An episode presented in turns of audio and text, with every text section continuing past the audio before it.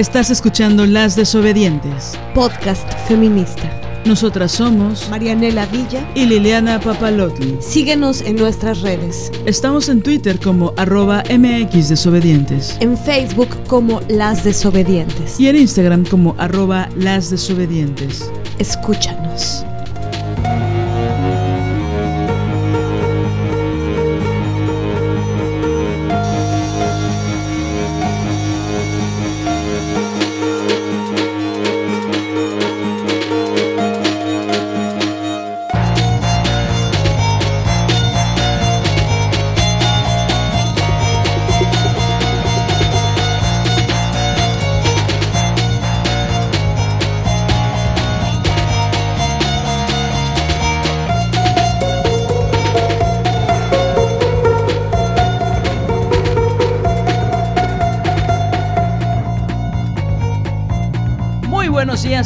Noches, madrugadas. Ya estamos en un episodio más de Las Desobedientes. Nosotras somos desde la Veracruza, cruza, cruza desde el bulevar, desde, desde todas estas avenidas sin nombres de hombres, presidentes que fueron unos corruptos de mierda o gobernadores. Marianela Villa Y Liliana Papalotti. Papalotti para las amigas, Papalotti para todas las demás. Papalotti. Papalotti. Oigan, ¿cómo están desobedientes el día de hoy? Estamos haciendo un episodio nuevo para acabar con los, con los estereotipos de las películas. Estamos hartas de cómo sea y nosotras mismas hemos puesto en ciertos lugares algunas películas que ya cuando se ven a la distancia son una mierda. Eh, pero bueno, hablaremos de eso en un ratito. Mientras, eh, queremos agradecerles mucho sus mensajes, sus comentarios. Oigan, recuerden que nuestras cuentas de Facebook de Marianela y mía siguen bloqueadas. Pero diles cuáles. ¿Cómo que diles cuáles? O sea, ¿cuáles son las cuentas que están bloqueadas? Ah, bueno, yo nada más tenía una cuenta en Facebook. La maestra tiene 17 cuentas y 150 mails, pero bueno, eso es otra cosa. Este, yo nada más tenía una cuenta en Facebook que estaba como Liliana Papalotl y aparecen de repente, o muy seguido, de hecho, varias publicaciones, pero es porque nuestra cuenta de, Instagram de las desobedientes está ligada a mi cuenta de Facebook. Entonces parece que yo estoy publicando cosas en mi Facebook, pero no, no puedo acceder a la cuenta, no, no, no, no. Mark Zuckerberg no quiere que, que yo esté en Facebook. Entonces... La verdad no he podido resolverlo, la verdad ni siquiera le he dado tiempo a eso, pero luego pasa que varias compañeras me escriben ahí y yo no puedo acceder a la cuenta, entonces no crean que no les contesto porque soy una mamona, es decir, sí soy mamona, pero no para contestar. Entonces, eh, no, sí quiero ser como muy clara en eso porque, por ejemplo, hicimos una publicación en nuestro Instagram de final de año donde nos escribieron muchísimas compañeras, muy chido, y también se publicó en mi Facebook. Y entonces me comentaban cosas ahí que yo no podía contestar y que me di cuenta mucho tiempo después a través de la cuenta de Facebook de las desobedientes. Es todo un asco, es toda una confusión. Pero, eh, y bueno, Marianela tampoco tiene activa, ¿qué, qué cuenta de Facebook? La de Marianela Villa Vendaval-es. La Casa Amarilla. Entonces, también está bloqueada, es decir, aparecen activas, aparece que, que siguen ahí en esa plataforma, pero no podemos acceder a ellas. Si hay una, si tenemos una eh, una radio escucha, porque estamos en los noventas, noventas, noventas, que nos pueda ayudar con esas cuentas, sería increíble. Se los agradeceríamos, que es que sea una hacker muy, muy acá, nos ayudaría muchísimo. Pero bueno, quería decirles eso desde hace como 87 años, porque porque no puedo entrar a esa cuenta y luego escriben y me da mucha cosa que, que no les contesto. Pero bueno, eso por un lado. Por otro lado, eh, qué fuerte ver Titanic en 3D. Es muy fuerte. Es, ¿Cuál fue su experiencia, maestra? Hoy vamos a hablar mucho de cine. Entonces, ¿cuál fue su experiencia viendo Titanic en 3D? ¿Qué recuerdos se, se removieron? Bueno, pues es una película que me instruyó en el amor romántico de manera muy severa.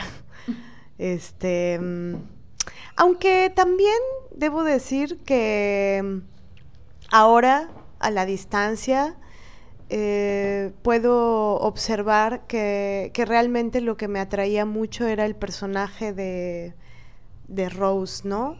y me atraía porque finalmente era una mujer que no estaba conforme con sus cadenas, que no estaba conforme con toda la eh, con todo el encierro que significaba su vida y que tampoco estaba conforme con la mediocridad em, de y la frivolidad de, su mundo burguesoide, ¿no? En el que se encontraba. Entonces era, es un personaje pues de una mujer eh, rebelde eh, y que justo se revela ante, ante su madre, eh, ante las propias cadenas de su madre, digamos, ¿no? se revela em, pues al, a las imposiciones que tenían, ¿no? Y, creo que eso es muy bello. Eso a la distancia, creo que eso es lo que verdaderamente me gustaba y me sigue gustando.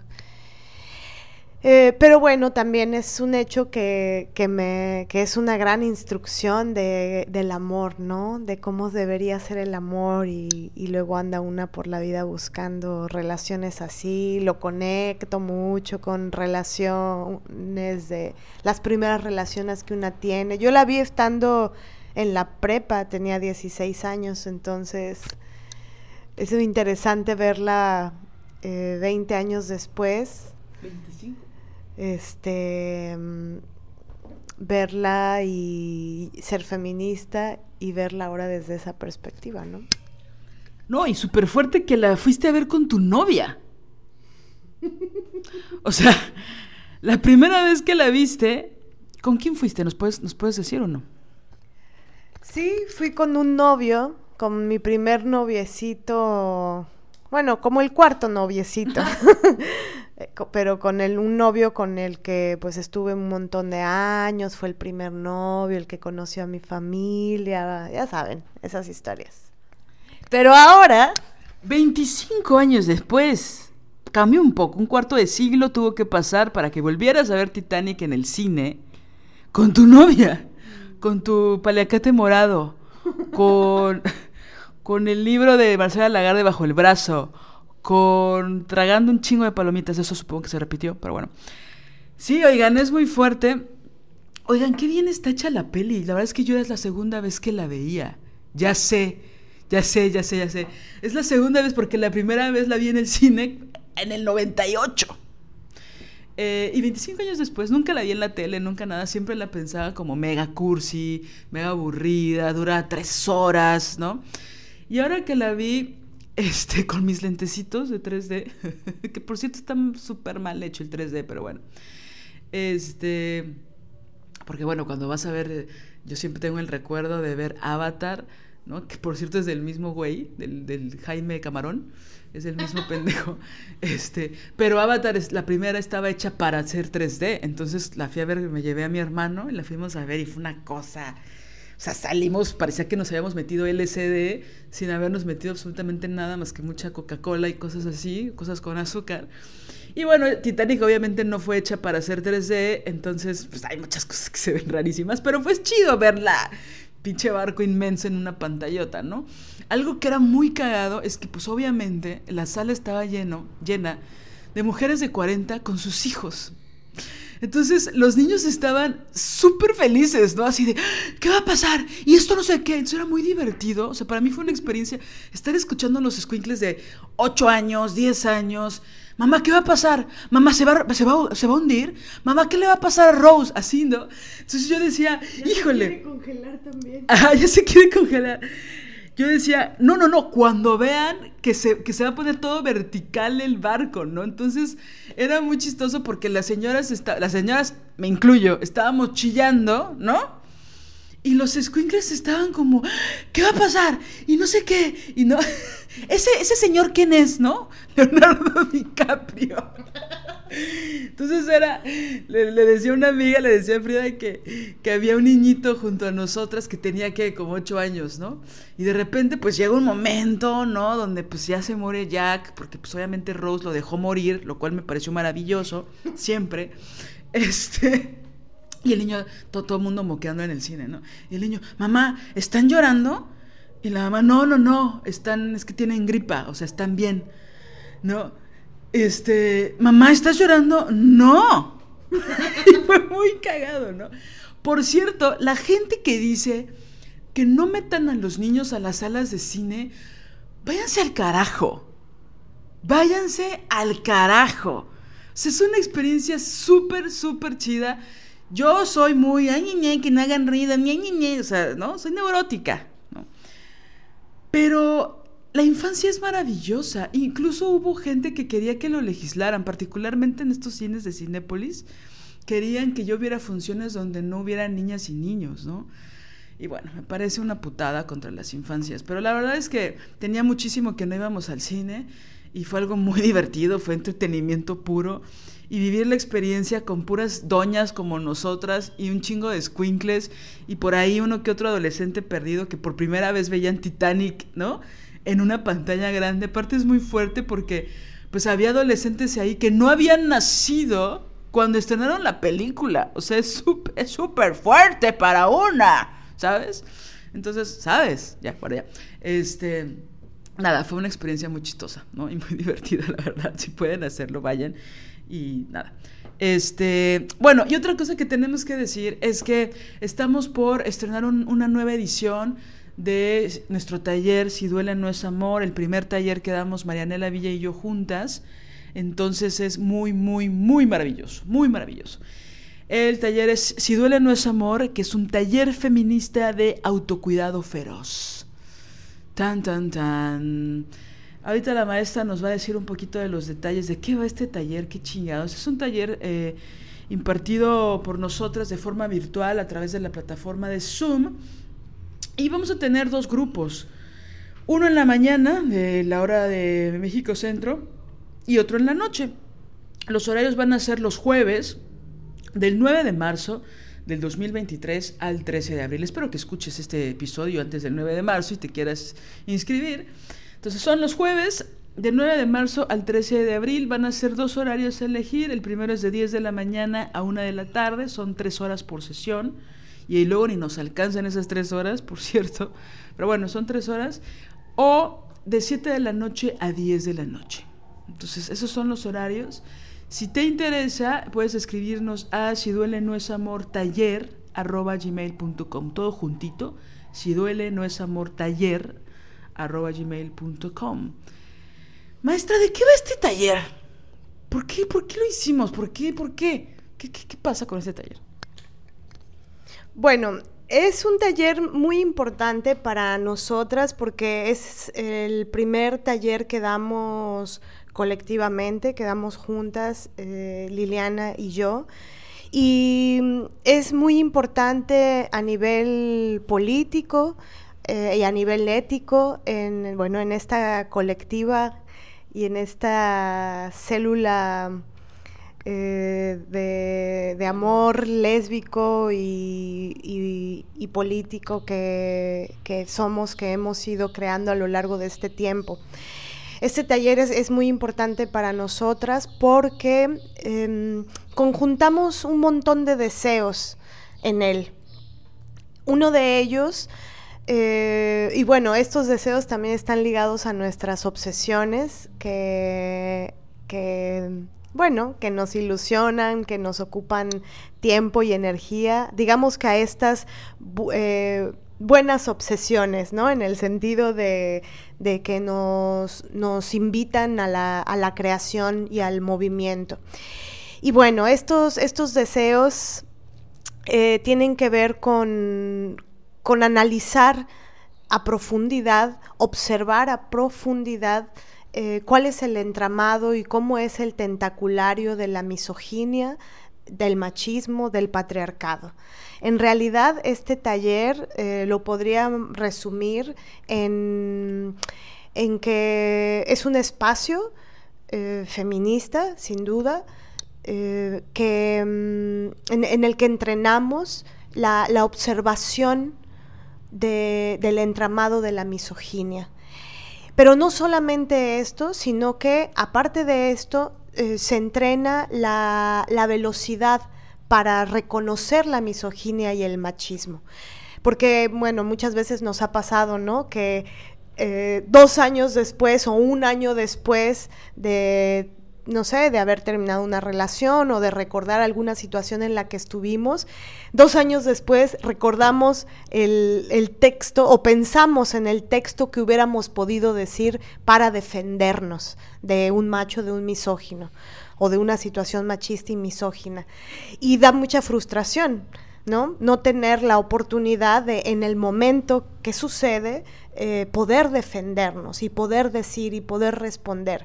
Entonces, este taller está encaminado a entrenar eh, el reconocimiento del machismo y de la misoginia, todo ese, entramado, toda esa cosa brutal que está tan normalizada, que ellos han hecho que, que la normalicemos, eh, que la sociedad la normalice y, es una forma de develar, ¿no? De quitarnos como todos los bloques, todos los velos que nos han puesto para, para poder ver el machismo y ver la misoginia y sobre todo para verlo con rapidez. Eh, bueno, planteamos una serie de, ejercicios, em, creamos una serie de, de categorías, nombramos y renombramos algunas cosas y las, estudiamos como muy minuciosamente. Ahora, ¿cómo hacemos esto? ¿Cómo es que observamos este entramado, este tentaculario del patriarcado?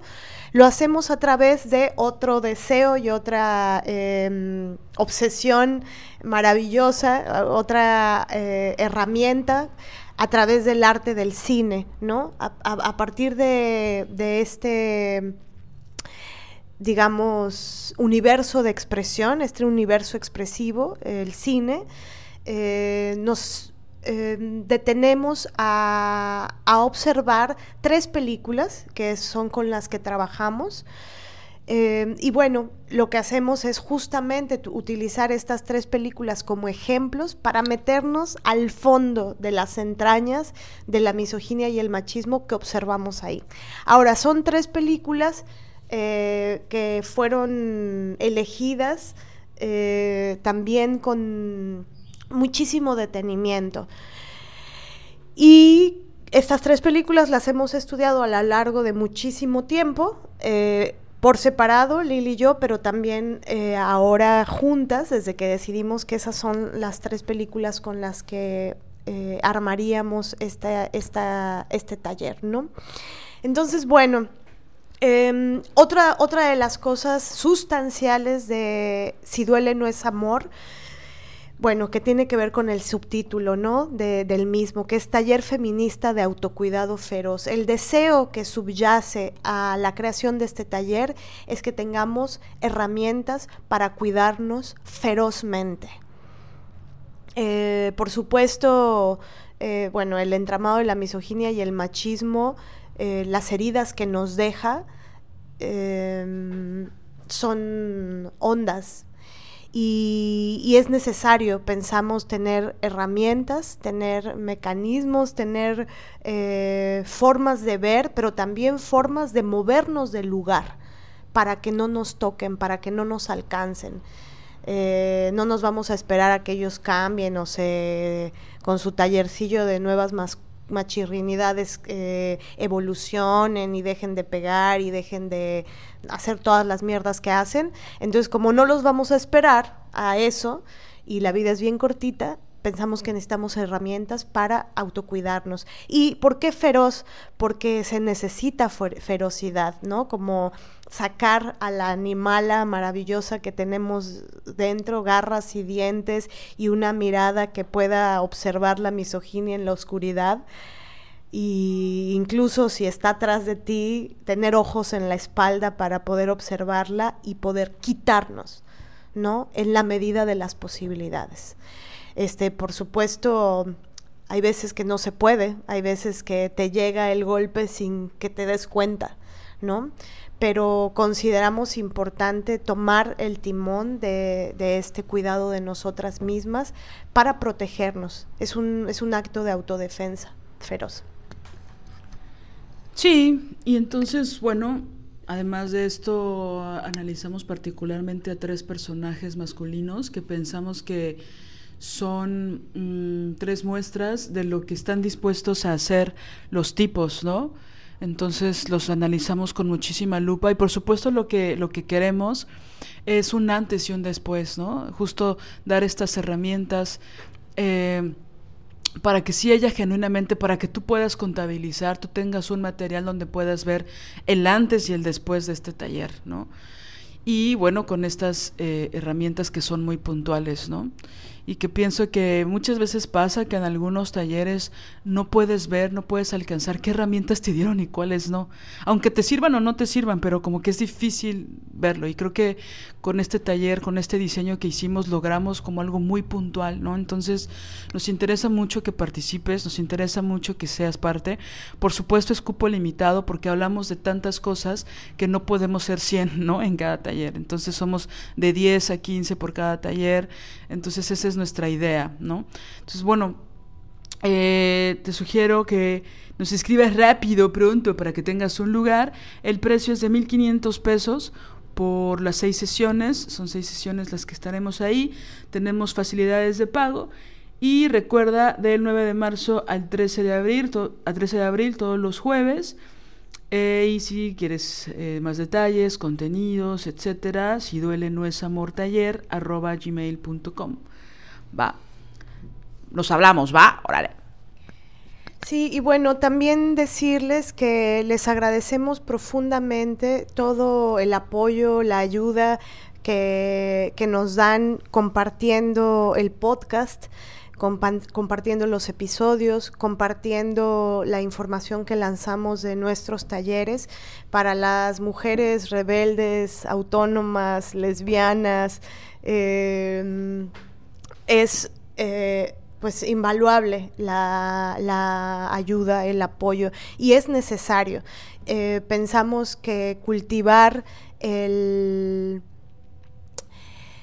pues no sé qué palabra decir, eh, cultivar la, la, visibilización de proyectos rebeldes, autónomos, eh, que buscan la libertad de las mujeres, eh, sin duda es, un, es una gran acción, es una gran acción ética, política, eh, ayuda muchísimo y bueno, y este compartir, por supuesto, que sea para, para todas las mujeres, ¿no? Estos proyectos que ustedes ya han tenido oportunidad de conocer, ya sea de nosotras, de otras compañeras, es, es muy importante a veces tal vez una puede pensar, pues ayudará, sí, ayudará en algo que le ponga a compartir o que deje algún comentario o que cuente de mi experiencia. Ayuda absolutamente. Es, a veces es la diferencia para muchas mujeres, para nosotras, para otras mujeres, a veces es la diferencia entre estar bien y no estarlo. Así de fuerte es. Entonces, sin duda, es eh, valiosísimo eh, se los agradecemos profundamente y en la medida de sus posibilidades, si pueden seguirlo haciendo con otras compañeras, con nosotras, eh, háganlo, porque verdaderamente, bueno, es la diferencia. Y como decía en el episodio pasado, sin duda es una patada a los cojones del patriarcado, ¿no? Los que son visibles, los que tienen plataformas, los que tienen el apoyo institucional, toda la maquinaria, todo el dinero, todo el poder simbólico, la acumulación simbólica, pues son ellos. Entonces, a veces sin apoyo, eh, pues es como nadar en un furioso océano este, contracorriente, ¿no? Sin balsa.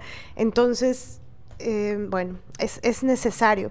Y es también muy político esto que estoy diciendo, que es algo que, eh, bueno, si han escuchado los últimos episodios, estamos em, intentando apalabrarlo como una acción necesaria, urgente, política, y dejar de tener pena, ¿no? Que la pena también es otro instrumento del patriarcado, ¿no? No, no, no decimos, no pedimos ayuda, no, no hablamos de la importancia de visibilizar el trabajo de mujeres autónomas rebeldes, este, porque pues por pena, por vergüenza, porque qué van a decir, no, bueno, pues nos estamos quitando la pena, este, que tanto le conviene a, a los tipos y, sobre todo decirlo como eso, como un acto político. Es importante. Eh, nos, em, nos, llegó una carta maravillosa eh, de una amiga nuestra em, y justamente hablando sobre el tema, sobre el tema de de lo que hablamos en, hace dos episodios, ¿no? Sobre, sobre la economía, sobre lo que significa ser autónoma en este mundo, sobre todo lo que implica, sobre el miedo que a veces da. Este, pero, pero bueno. Y, y, y, recibir esta carta, recibir esta retroalimentación que ya estamos a, nadita de, de contestar, Em, es importante también para nosotras, ¿no? Para saber cómo reverbera y, cómo, se, cómo va el diálogo entre nosotras, ¿no? Entonces, bueno, muchas gracias, Elena, por esa carta maravillosa.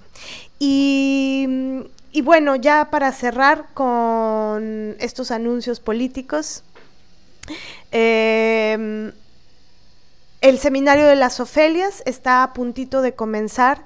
Les agradezco muchísimo también todas sus palabras de aliento, este, todo el apoyo y la, ayuda que, nos han dado compartiendo la información, compartiendo su experiencia, recomendándolo con sus amigas. Eh, con sus compañeras. Estamos a punto de, de comenzar, que el sábado 25 arrancamos. Y es posible que se que abra un siguiente grupo porque hay varias compañeras que, que no lograron como organizarse para, para, ese día. Entonces, bueno, ahí ando viendo, haciendo un Tetris de tiempos para ver si, si abro otro grupo, pero bueno, sí, sí, más al ratito o más adelantito se los, se los haremos saber. Sí, que me, me da mucha alegría eh, lo de las Ofelias, porque es un seminario que es impresionante y es importantísimo ser parte como una experiencia muy, muy personal y creativa. Así que muchas felicidades, maestra. Em, y bueno, pues entrando en materia con el tema de hoy, se, me atragantó el veneno porque ya voy a hablar mal de estos señores, entonces dispénsenme. Ustedes le llaman saliva, yo le llamo veneno. Bueno, vamos a hablar de la película Closer, como ya vieron en la Postals. Es una película del año 2004 que en realidad es una obra de teatro que hicieron película, ¿no? Así como hay muchas novelas que hacen películas, bueno, en el caso de Closer es una obra de teatro escrita por Patrick Marver, un misoginazo, bueno, que este, también hizo la adaptación del guion para poder hacer Closer, ¿no? Y bueno, está dirigida por Mike, Michael Nichols, que es un señor también muy misógino y particularmente lo es en una escena de la que vamos a hablar hoy. Pero bueno, entonces, eh, en su momento, eh, pues fue una película pues con cuatro protagonistas que están súper guapas y súper guapos y súper atractivos y que en ese momento, en el 2004, estaban en su momento. Estoy hablando, por supuesto, de Julia Roberts, que creo que el momento de Julia Roberts no ha terminado, lo cual me parece increíble. Natalie Portman, Clive Owen y Jude Law. Y bueno, que sean estos de hecho, no sé si sabías que eh, realmente el director pensó en Kate Blanchett para hacer el personaje que hace Julia Roberts. Y eh, pues porque da como el casting, ¿no? Era su primera opción. Kate Blanchett dijo, no puedo creerlo, vi la obra de teatro en Londres, sería maravilloso. Y le dijeron, perfecto, empezamos la filmación en seis meses. Y ella dijo, no, empecemos la hora. Y el director, no, en seis meses. Y ella dijo, no, no la puedo hacer porque estoy embarazada.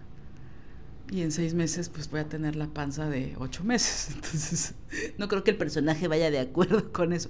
Entonces bueno, no pudo estar Kate Blanchett, pero llamaron a Julia Roberts que sí pudo. Y pues ya, eso.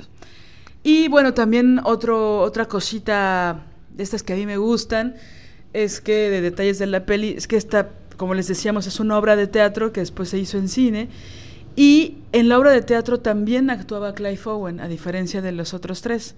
Solo que Clive Owen hacía el personaje de Jude Law, hacía el personaje de Dan, no el de Larry. Y cuando fue la película le dijeron, no, no vas a hacer a Dan, vas a hacer a Larry. Y él decía, no, no, no, no, yo ya tengo clarísimo a Larry, no me pongan, no, digo a Dan, no me pongan a hacer al otro. No, no, no, tú no vas para ese casting, tú vas para el otro personaje. Entonces le costó mucho trabajo como hacer esa, ese cambio de chip, ¿no? Pero bueno, eh, En México y en varios países de Latinoamérica le pusieron Closer llevados por el deseo. ¿No? Eh, como una especie de subtítulo o de eslogan o no sé qué. Ven que estas ya, que ya, lo hemos dicho antes, estas traducciones, este, esta cosa que hacen con los títulos originales es asqueroso, ¿no? Porque pues muchas veces le quitan toda la idea a la película o etcétera, ¿no? Que por, hasta donde yo sabía es la oficina, en el caso de México, es la oficina de gobernación la que hace esos cambios de, y esas traducciones, ¿no? Viva el PRI, el PRI no ha muerto, pero bueno. Entonces, pues es como una cosa de censor, como una cosa, ¿no? Entonces un burócrata literal se encarga de hacer eso, ¿no? Pero bueno, luego nos quejamos del gobierno. Eh, y bueno, esta película, como les decía, en su momento tuvo mucho éxito. Fue una peli que costó 27 millones de dólares y que después ganó 125 millones solo en taquillas. Entonces, por supuesto, fue un éxito. Y pues sabemos que es una peli que ya, pues ya pasaron 19 años, ¿no? ¿Por qué la analizaríamos en este momento?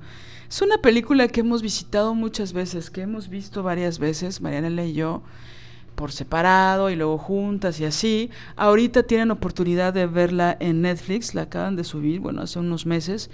Y bueno, obviamente sobra decir que va a estar lleno de spoilers este episodio, ¿no? Si no la han visto, ponle pausa en este momento y ya, luego la ves y luego le pones play otra vez a este episodio, pero la verdad es que estamos usando esta peli como un pretexto porque pensamos que esta película para por lo menos una generación sí fue un parteaguas en el sentido de que la hemos tomado como si hubiera sido una película didáctica para relacionarnos sexoeróticamente con otras personas. Y entonces es muy brutal porque esta es una de las películas que, que, que, se ha programado en las mentes de muchas personas, no solo de un país, sino de muchos, por lo menos en Occidente, donde se ha tomado como un ejemplo para relacionarnos. Y nos parece muy terrible, porque está llena de miseria masculina, está llena de porno, está llena de, esta supuesta insatisfacción crónica, está llena de odiar a toda costa la soledad, eh, de, de, la excitación con lo prohibido, de muchas cosas que queremos contarles, ¿no? Y queremos abarcar varios temas y entonces pensamos que esta peli es un pretexto para hablar de esos temas, ¿no? Una de las cosas que hacen que nos parece muy grave es que, bueno, si fueran otros los personajes, es decir, si, si, si estos, estas actrices y esos actores tuvieran otra apariencia, pues no se vería esta película o esta historia, particularmente de estos cuatro personajes, tan atractiva. No sería tan maravillosa, no sería tan cool, no sería tan imitable, ¿no? O esta necesidad o este deseo de decir, wow, eso es cool, ¿no? La infidelidad es chingona, eh, la seducción es chingona, lo prohibido, ¿no? Sin embargo, obviamente y muy a propósito, ponen a estas actrices y estos actores súper atractivos como una forma de seducirnos, ¿no? De decir, así es como se relaciona la gente chic, ¿no? Y bueno, hay, unas, hay unos estándares que nos ponen ahí en la película de clasismo, ¿no? Donde hay unos personajes que son unas mierdas, pero como tienen lana y son exitosas, exitosos, pues no pasa nada, ¿no? Pero en fin, un poco vamos a hablar de, de, esto porque hay muchas cosas que son muy cuestionables y que no es la única película donde podemos ver estas dinámicas, estos temas, ¿no? Sin embargo, esta como tuvo tanto éxito y ahora está de nuevo en una plataforma de fácil acceso, ¿no? Pensamos que sí es importante volver a verla y es una película que tiene mucho prestigio, que tuvo muchos premios, muchas nominaciones, que fue muy conocida, que tuvo una distribución cabroncísima en muchísimas salas en muchas partes del mundo. Entonces, eh, pues es muy conocida, ¿no? Entonces, bueno, vamos a abordar varios temas eh, alrededor de esta peli. Y bueno, la anécdota es muy sencilla. Son cuatro personajes, son dos mujeres y dos hombres, que en algún momento pues son pareja, digamos dos con dos, y luego empieza como esta cosa de las infidelidades.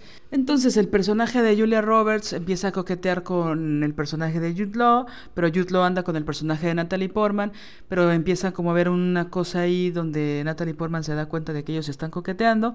Luego aparece el personaje de Clive Owen, Julia Roberts. Voy a decir los, los personajes de cómo se, cómo se llaman los actores y las actrices.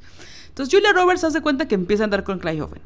Pero después como que se aburre porque pues es un tipo pues muy mediano y entonces empieza a andar con Jude.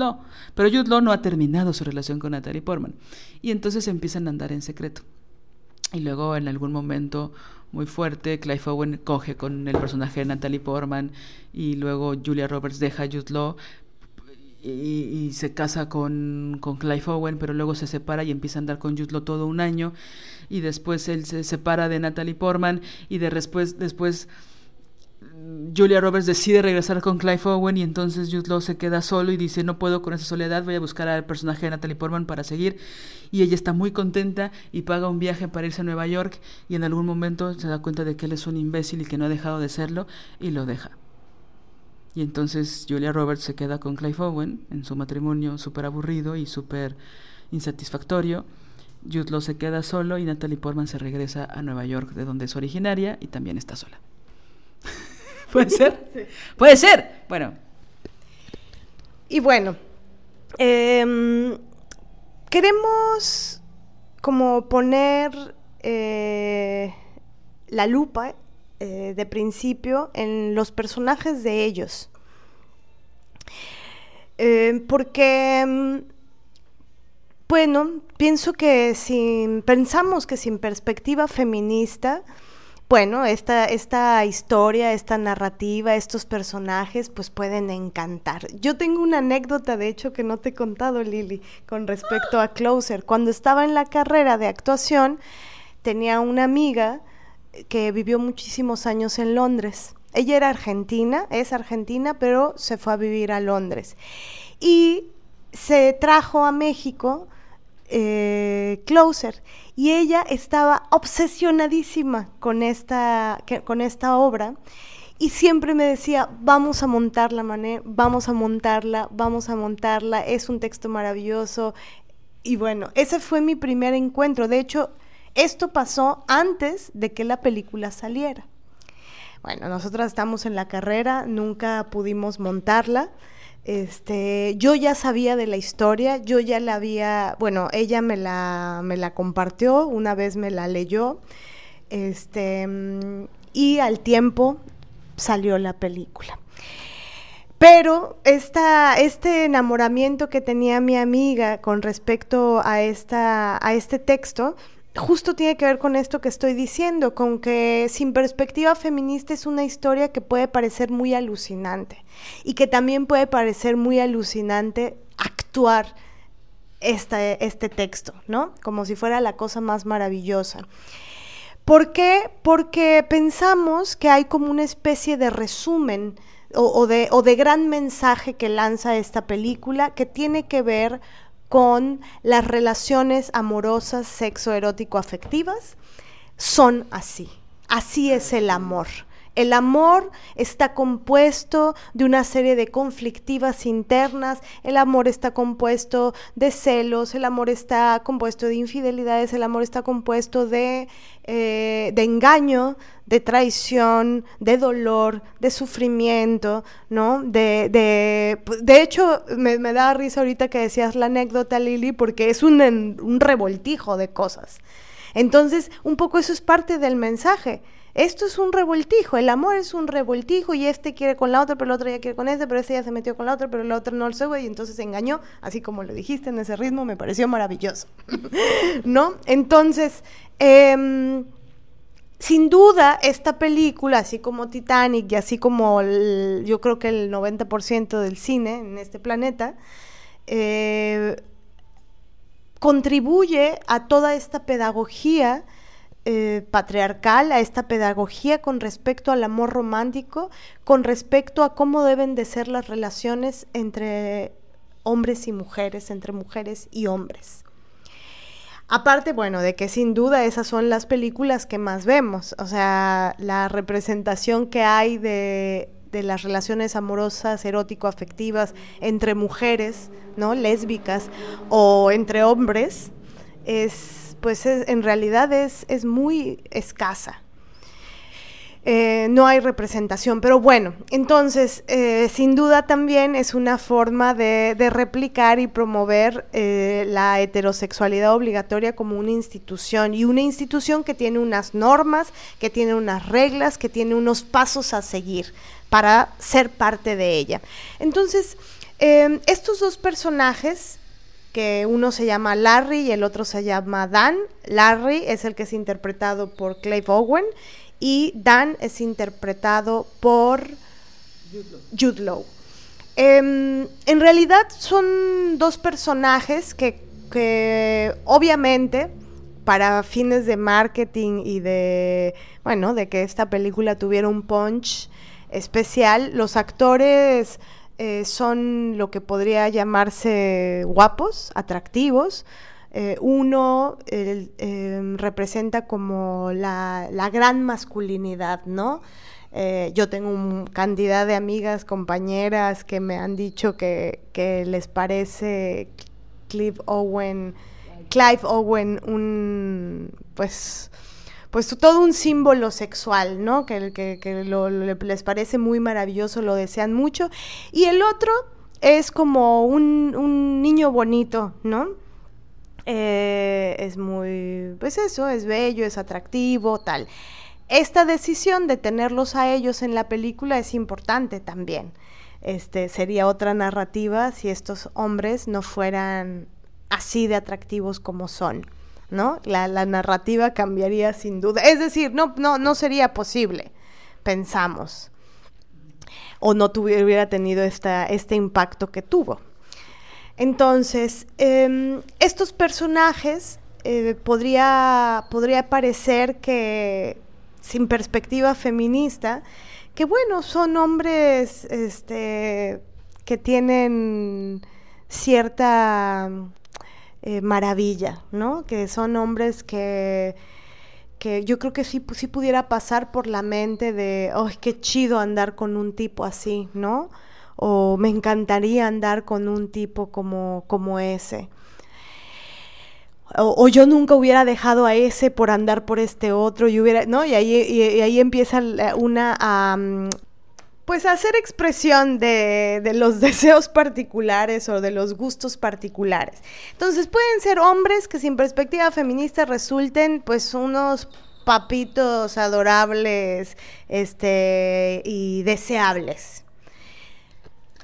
Sí, y aparte, bueno, está esta cuestión de que a nivel personajes, a nivel, o sea, a nivel apariencia, los actores estaban en esta edad como, pues, muy deseables, ¿no? Y entonces eran atractivos y tienen cierta estatura y ciertas facciones, los dos son blancos, ¿no? A nivel personaje hay una distinción, ¿no? Donde el personaje de Clive Owen, que es tosco, que es hasta se autonombra cavernícola, que es más varonil, pero dentro de esta postura como de el valiente de la lotería. ¿Sí te acuerdas de ese, de ese dibujito? Este, como muy, mira, para que me entiendas, como el Pedro Infante de Londres, ¿no? O sea, como que esta cosa tosca, fuerte, ¿no? Que te puede cargar, que según te va a proteger y que se puede pelear a madrazos en un bar, ¿no? O sea, es esta cosa, ¿no? Tosca, ¿no? Y que hay una escena como, bueno, como tres, donde es muy grotesco él donde es un porneta, donde juega la violación, donde es muy franco y en esa franqueza puede decir cosas muy brutales, ¿no? Él es muy seguro de sí mismo.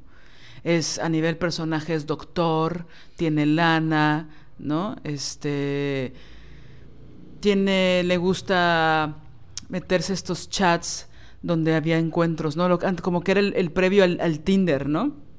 Como estos chats donde se puede tener sexo a través del chat y luego citarse con la persona en cuestión, que muchas veces era citarse con un señor de 50 años como ellos, ¿no? O sea, todas estas cosas que pasaban en los noventas de estos chats donde pues tú conocías gente y tal y buscabas amigos y amigas y que muchos utilizaban para tener sexo, ¿no? Bueno, es un tipo así, que pues es admirado o es querido por la sociedad porque es un doctor, porque es dermatólogo, tiene una especialidad, ¿no? Pero que es un tipo tosco, ¿no? Y por otro lado, en el gran contraste está Jude que, bueno, el personaje de Jude Law, que él tiene una cara de ángel, que es bonito, y el personaje es súper tierno y súper tranqui, y pide perdón por existir, y es como muy gentil, es súper inseguro, camina de forma insegura, tiene un puesto ahí en un periódico donde hace los obituarios, donde no es ni periodista, pero tampoco escritor, pero él se autonombra un actor fracasado, acaba de escribir una novela que va a ser un fracaso, eh, y es un tipo que es muy patético, ¿no?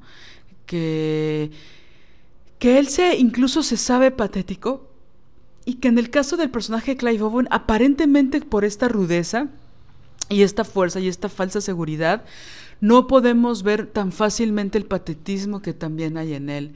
Y sin embargo, a lo largo de la peli lo vamos a ver en muchísimos momentos de muchísima inseguridad, porque él está muy enrolado, al igual que los cuatro personajes, con el amor romántico. O sea, toda su vida gira alrededor de con quién se acuestan, de con quién tienen una relación, de con quién, ¿no? Quieren construir algo.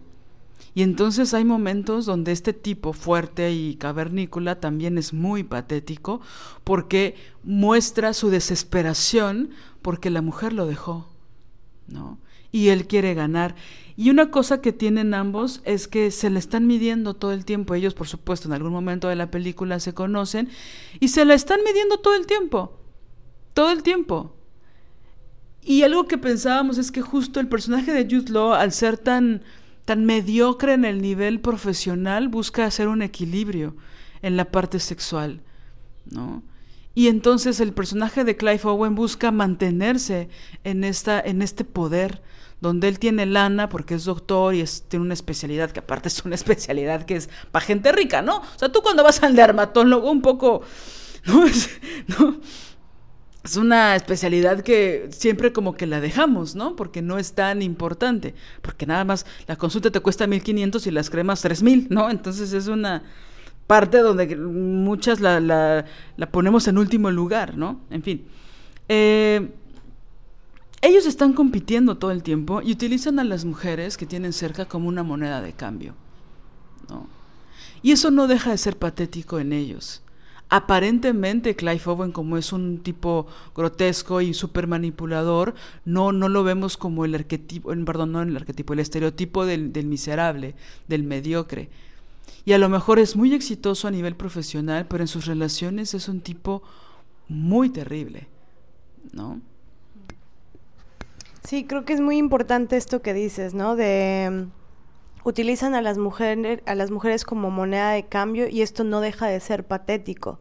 O sea, que en la sociedad normal misógina eso es como un eh, casi que un valor masculino. Un, un, valor del macho cabrío, ¿no? El hombre que, que tiene eh, la posibilidad de estar con determinadas mujeres, con las mujeres que desean y con todas las mujeres que desean, ¿no? Entonces se ve como un valor de la masculinidad. Em, y bueno, para nosotras eh, y para, para ustedes, ¿no? Para, para, las mujeres que estamos interesadas en la libertad de las mujeres, em, esto sin duda es, eh, es patético y es una asquerosa misoginia. Em, entonces queremos eh, como desentrañar a estos personajes. Eh, por ejemplo, uno de ellos em, hace algo como que no quiere la cosa, ¿no? Como que, ah, no, es una cosa normal en, en la vida de un montón de hombres. Y lo que hace es que está en estas salas de chat y hace una expresión que es totalmente porneta y pornificada de, la sexualidad. De hecho, esto lo hacen ambos personajes, em, hombres, ¿no? Eh, uno engaña al otro, ¿no? Uno le hace creer al otro que es mujer, y le empieza a decir una cosa, una serie de, cosas con lenguaje eh, sexual, con lenguaje eh, porneta, ¿no? Pornográfico, Em, ¿Y, y, por qué decimos por neta? Lo decimos totalmente adrede. Eh, y para cualquier mente misógina que le haya podido saltar, este, porque por ahí puede que haya algunos misoginillos que nos escuchan, este, puede saltar el, ah, ya van a empezar con sus puritanismos, ¿no? Este, no, no es puritanismo, es tu lenguaje por neta, que te encanta, por todo el porno que has visto, ¿no? Porque así te has educado. Eh, esa, eh, y es común y es normal. Entonces, ambos personajes hacen un despliegue de su educación por neta, de su educación pornográfica. Es decir, ven porno, han visto porno y reproducen el lenguaje eh, de, de, la, de, bueno, de esta industria eh, brutal que esclaviza a mujeres y niñas. Entonces, ese es un tema importante, porque, porque a veces pudiéramos pasar por alto semejante cosa. Algo que a mí me ha eh, parecido maravilloso del encuentro con el feminismo, con el feminismo radical, con las feministas radicales, es cómo son tan valientes en puntuar, en poner el acento en algo que a nivel planetario no se quiere poner el acento, ¿no? No se quiere ver, es decir, la pornografía. ¿Qué pasa con toda la, esclavitud eh, de las mujeres eh, sexual? Y bueno, hay ramas del feminismo, no sé cómo decirlo, que, que le llaman eh, o, que promueven la, existencia del trabajo sexual. No, no es un episodio para hablar de esto, ¿no? Eh, pero bueno, el feminismo radical, eh, una de las cosas que, mm, que apalabra es la importancia de, de, abolir esta, esta forma de esclavitud de las mujeres. Y por supuesto el feminismo radical eh, no considera que una mujer en situación de esclavitud sexual, de prostitución, esté en una situación de trabajo. ¿No?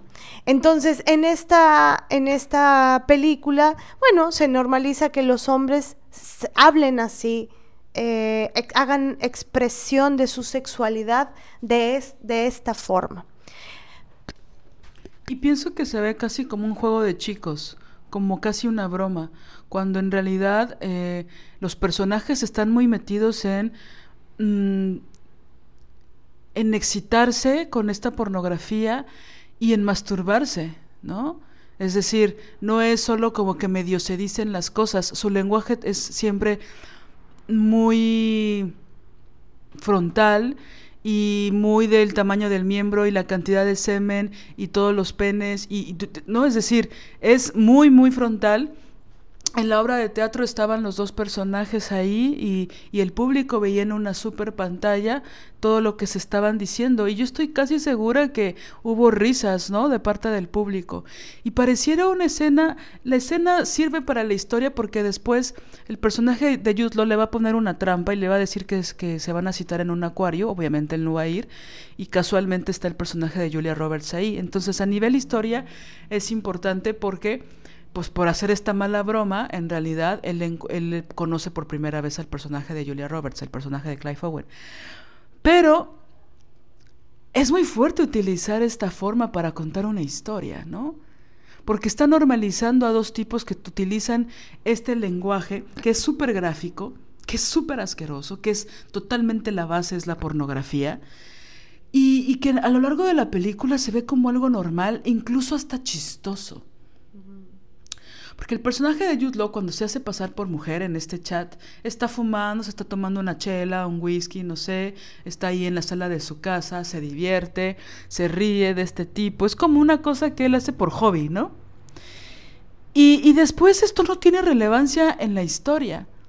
Entonces el personaje de Julia Roberts conoce a este tipo, al doctor, que llega ahí al acuario, le cuenta, él le dice, ah, eres tú, papá, está esta cosa como de comedia de enredos, por así decirlo.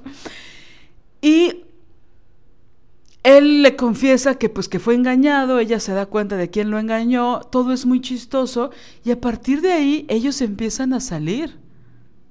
O sea, ella pasa por alto que él tiene esas prácticas. Que en los últimos años se ha por fin hablado de eso, de, y se ha dicho incluso, sobre todo por cuentas em, en redes eh, feministas, de, de por qué seguimos relacionándonos con tipos que siguen viendo pornografía, ¿no? Yo recuerdo hace muchos años en esta serie de Sex and the City, ¿no? Donde en cada episodio pues hablan de un tema sexual, ¿no? Entonces está, por supuesto, el capítulo donde hablan de sexo oral, este, está el capítulo donde hablan de sexo anal, está el capítulo donde tal y tal y tal. Y también está el capítulo del, del porno, ¿no? Donde pues es, es era incómodo ver a tu pareja hombre viendo que lo encontraras viendo porno y masturbándose, ¿no? Y entonces en los últimos años como que eso ya se ha cuestionado y se ha hablado y, y, unas se han atrevido a decir y han sido muy criticadas por eso, a decir que los tipos que ven porno pues también es una forma de infidelidad. ¿no? Y que es una forma muy terrible porque, bueno, están consumiendo cuerpos que son violados, cuerpos de mujeres y de niñas ¿no? Que son violados, que son violadas, ¿no? Y por fin ya medio se está poniendo en el mapa como algo que es muy terrible. Bueno, en esta película del 2004, y que bueno, la, la, obra de teatro se estrenó en el 98, ¿no? Mm, normalizadísimo. Normalizadísimo.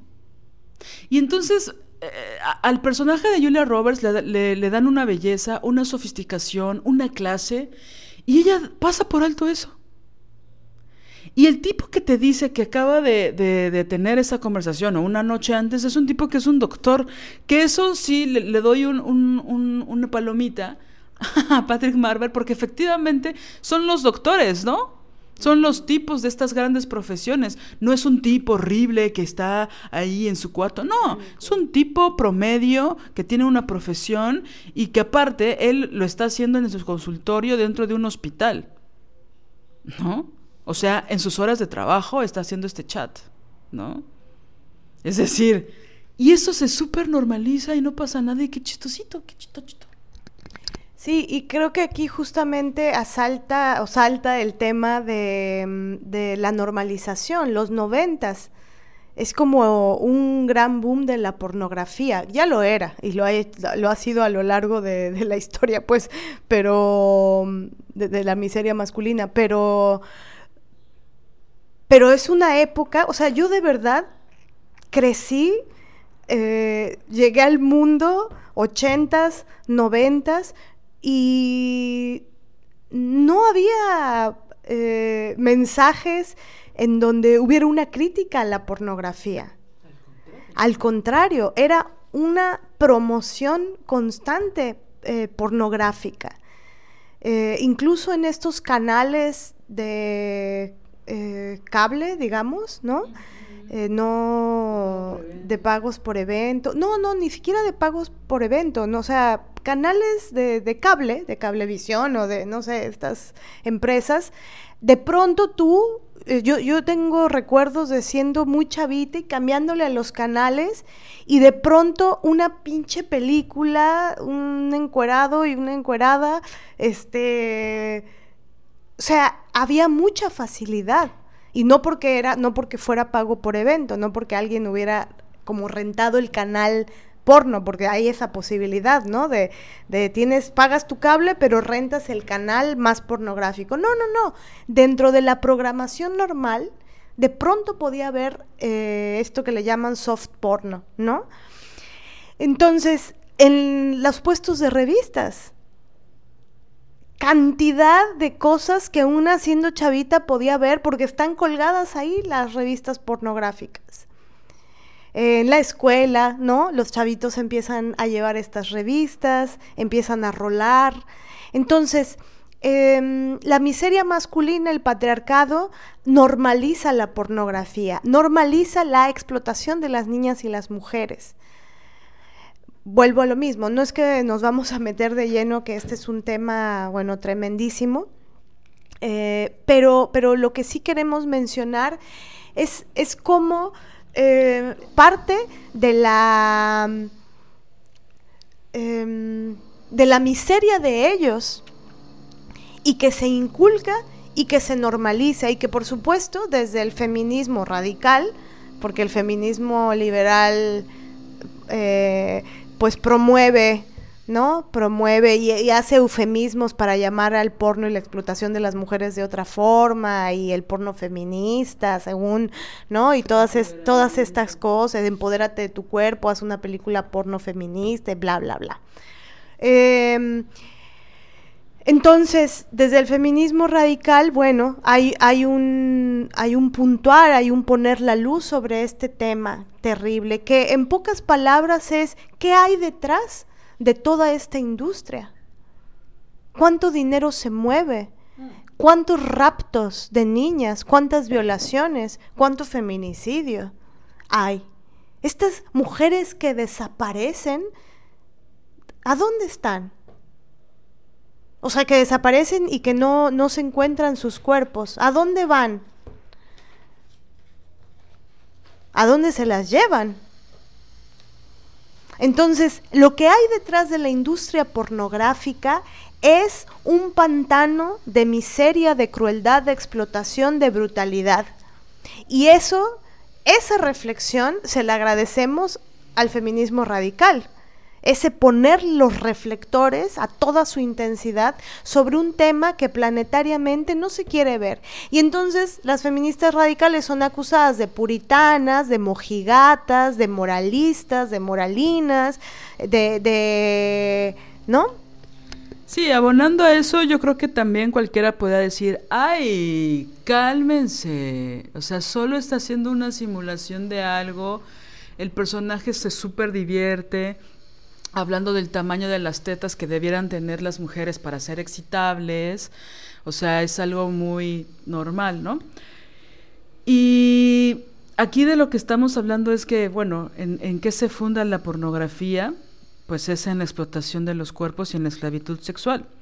Hace unos días, ¿no? Haciendo como una nota al pie, eh, en, esta en esta página que se llama Pornhub, que es muy famosa de pornografía, se, se, verificó que había una niña, lo voy a decir así, de 15 años, que había sido secuestrada por un año, ¿no? Entonces había desaparecido, la familia no sabía qué había pasado con ella y estuvo un año desaparecida sin saber nada de ella. Bueno, hay un programa que se llama Model Hub en esta página pornográfica y encontraron a esta adolescente de 15 años en 58 videos de violación en Estados Unidos. Eso significó que esta página de Pornhub obtuvo el 35% de el presupuesto de todas las ventas que tuvieron esos 58 videos. ¿Me explico? Hace poquito Twitter eh, suspendió la cuenta de Pornhub Models, ¿no? Que son como las modelos nuevas de la pornografía, ¿no? O de esta página de Pornhub. Ahí estaba esta chica. 58 videos de violación y varias de ellas eran violaciones tumultuarias. Entonces, a esto nos referimos. Esto acaba de suceder, ¿eh? En Estados Unidos. Una niña de 15 años desaparece y un año después la encuentran en estas páginas de pornografía.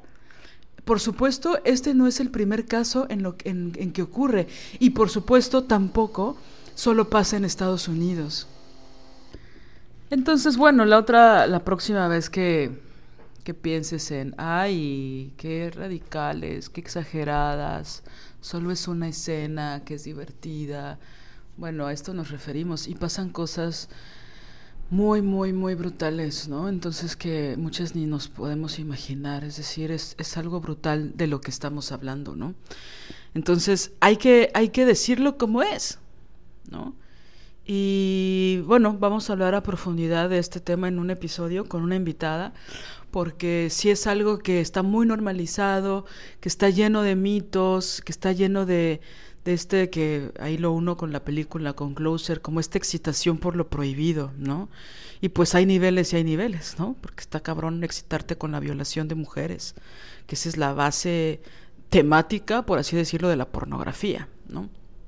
Pero bueno, ligo esto también con Closer, eh, hablando del personaje de Clive Owen que se llama Larry, con esta cosa que alguien que hace eso, alguien que se excita en estos chats, eh, obviamente el personaje cuando, cuando el personaje de Julia Roberts lo deja, es decir, cuando su esposa lo deja, lo primero que hace es irse a un burdel, a ver a bailarinas eh, sin ropa y a pagar por eso y está ahí, lo ponen en parte en el estereotipo de la barba crecida, desaliñado, ¿no? Así todo despeinado, como devastado, como que ya está medio happy, ya se echó dos o tres o cuatro whiskies, ¿no? O sea, como que él está perdido porque su esposa lo dejó y entonces, por supuesto, otra cosa que está muy normalizada es que van a estos bares de strippers, ¿no?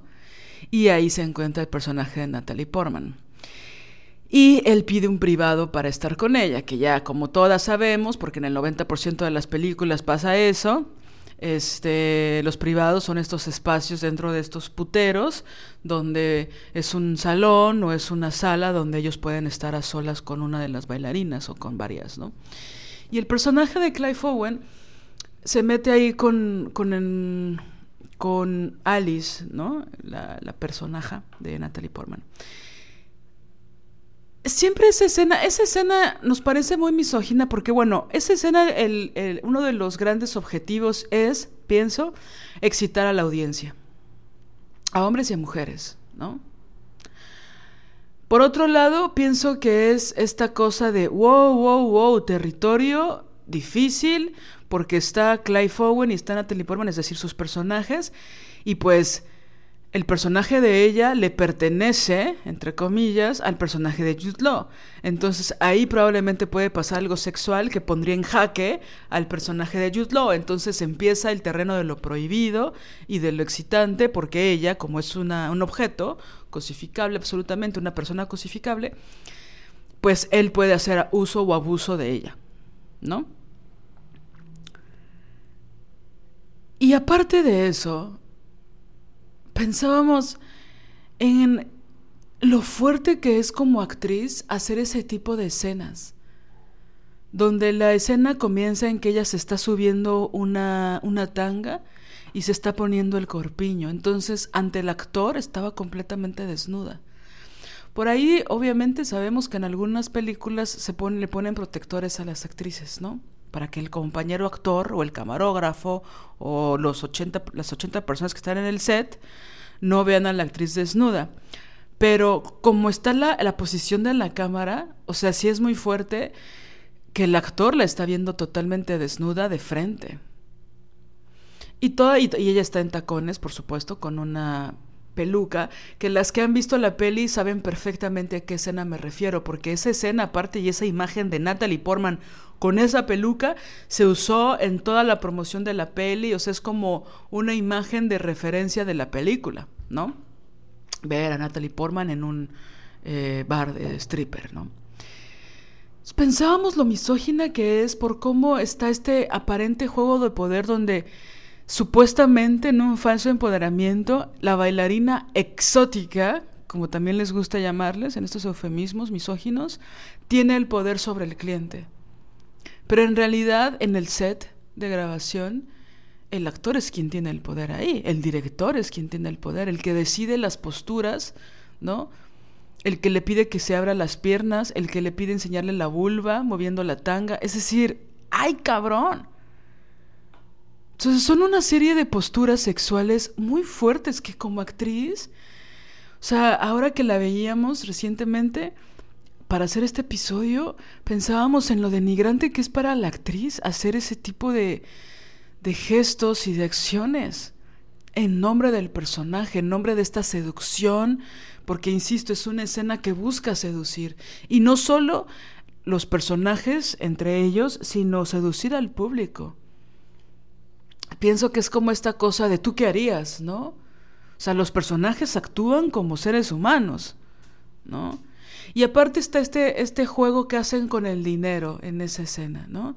Él tiene muchos billetes, ¿no? Y los pone y los pone y no tiene ningún, no sé, no tiene ningún problema en dejar los billetes en el cuerpo de ella.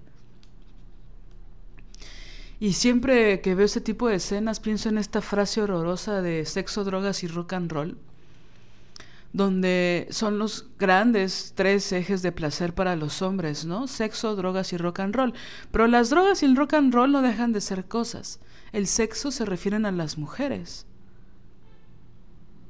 Entonces es horrible, porque dentro de las cosas que ellos tienen, dentro del placer, eh, libre, entre comillas, con esta miseria masculina, está el sexo, es decir, las mujeres son tan importantes en ese eje como las drogas o el rock and roll, la música, o el rock and roll que en realidad es el desmadre, ¿no? Entonces, es decir, este es el tipo de personajes, ¿no? Y por supuesto la película no hace una crítica en contra de este tipo en contra de Larry, no hace una cosa como de, ah, mire, este tipo es grotesco, va a buscar este prostitución, va a buscar esclavitud, le paga y pone libras y libras y libras en el cuerpo de una mujer. No, hay una cosa tan normalizada. Y luego en el momento más mm, profundo del personaje, entre comillas, lo digo con toda ironía, eh, el personaje se pone a llorar de desesperación porque su esposo no le contesta ni el teléfono, porque ella no quiere verlo y porque se está cogiendo al personaje de Jude ¿no? Julia Roberts. Entonces, esta idea de que los hombres van a llorar con las prostitutas o con las bailarinas, de que ellos son los únicos espacios donde realmente se abren emocionalmente, donde dicen lo que son, lo que les preocupa, me hace enojar muchísimo porque todo el foco se va a cómo el tipo es humano y llora frente a la bailarina semidesnuda, ¿no? Y no al hecho de que están explotando a varias mujeres en ese lugar, ¿no? Entonces los reflectores se van a, güey, sí le está doliendo. Y me molesta muchísimo, ¿no? Y me molesta cómo nuestros imaginarios están llenos de esas escenas en los burdeles donde las mujeres son tratadas como cosas y los tipos con dinero son los que pueden acceder a esos espacios y nos hacen creer que son poderosos y que ellos sí son importantes y que sus necesidades sexuales son lo más importante que existe sobre la tierra, ¿no? Por encima de lo que sienten las mujeres, de lo que piensan, etcétera, ¿no? De lo que son. Entonces, claro, no hay consecuencia de, de eso.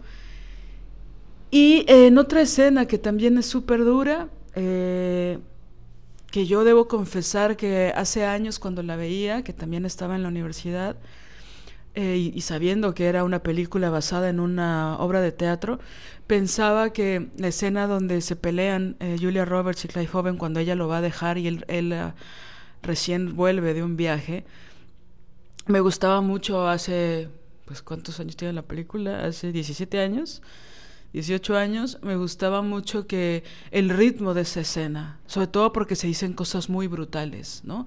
Es un ritmo que es muy fuerte, que que está muy pausado, que si hay una partitura que no funcionaría si no fuera con esa velocidad, etcétera, ¿no? O sea, a nivel técnico era una escena en que yo disfrutaba mucho y por supuesto por la complejidad de las cosas que se decían tan horribles, porque ella le confiesa que ha sido su amante de Jude Law por un año y el personaje de Craig Howell le empieza a preguntar cómo cogían y en qué posiciones y qué hacían y en dónde y en qué parte y fuiste a su casa, yo estaba, ¿no? O sea, una serie de preguntas súper terribles que ella pensamos que tal vez por miedo le contesta, porque no sabe si él la va a golpear o la va a sacar de la casa.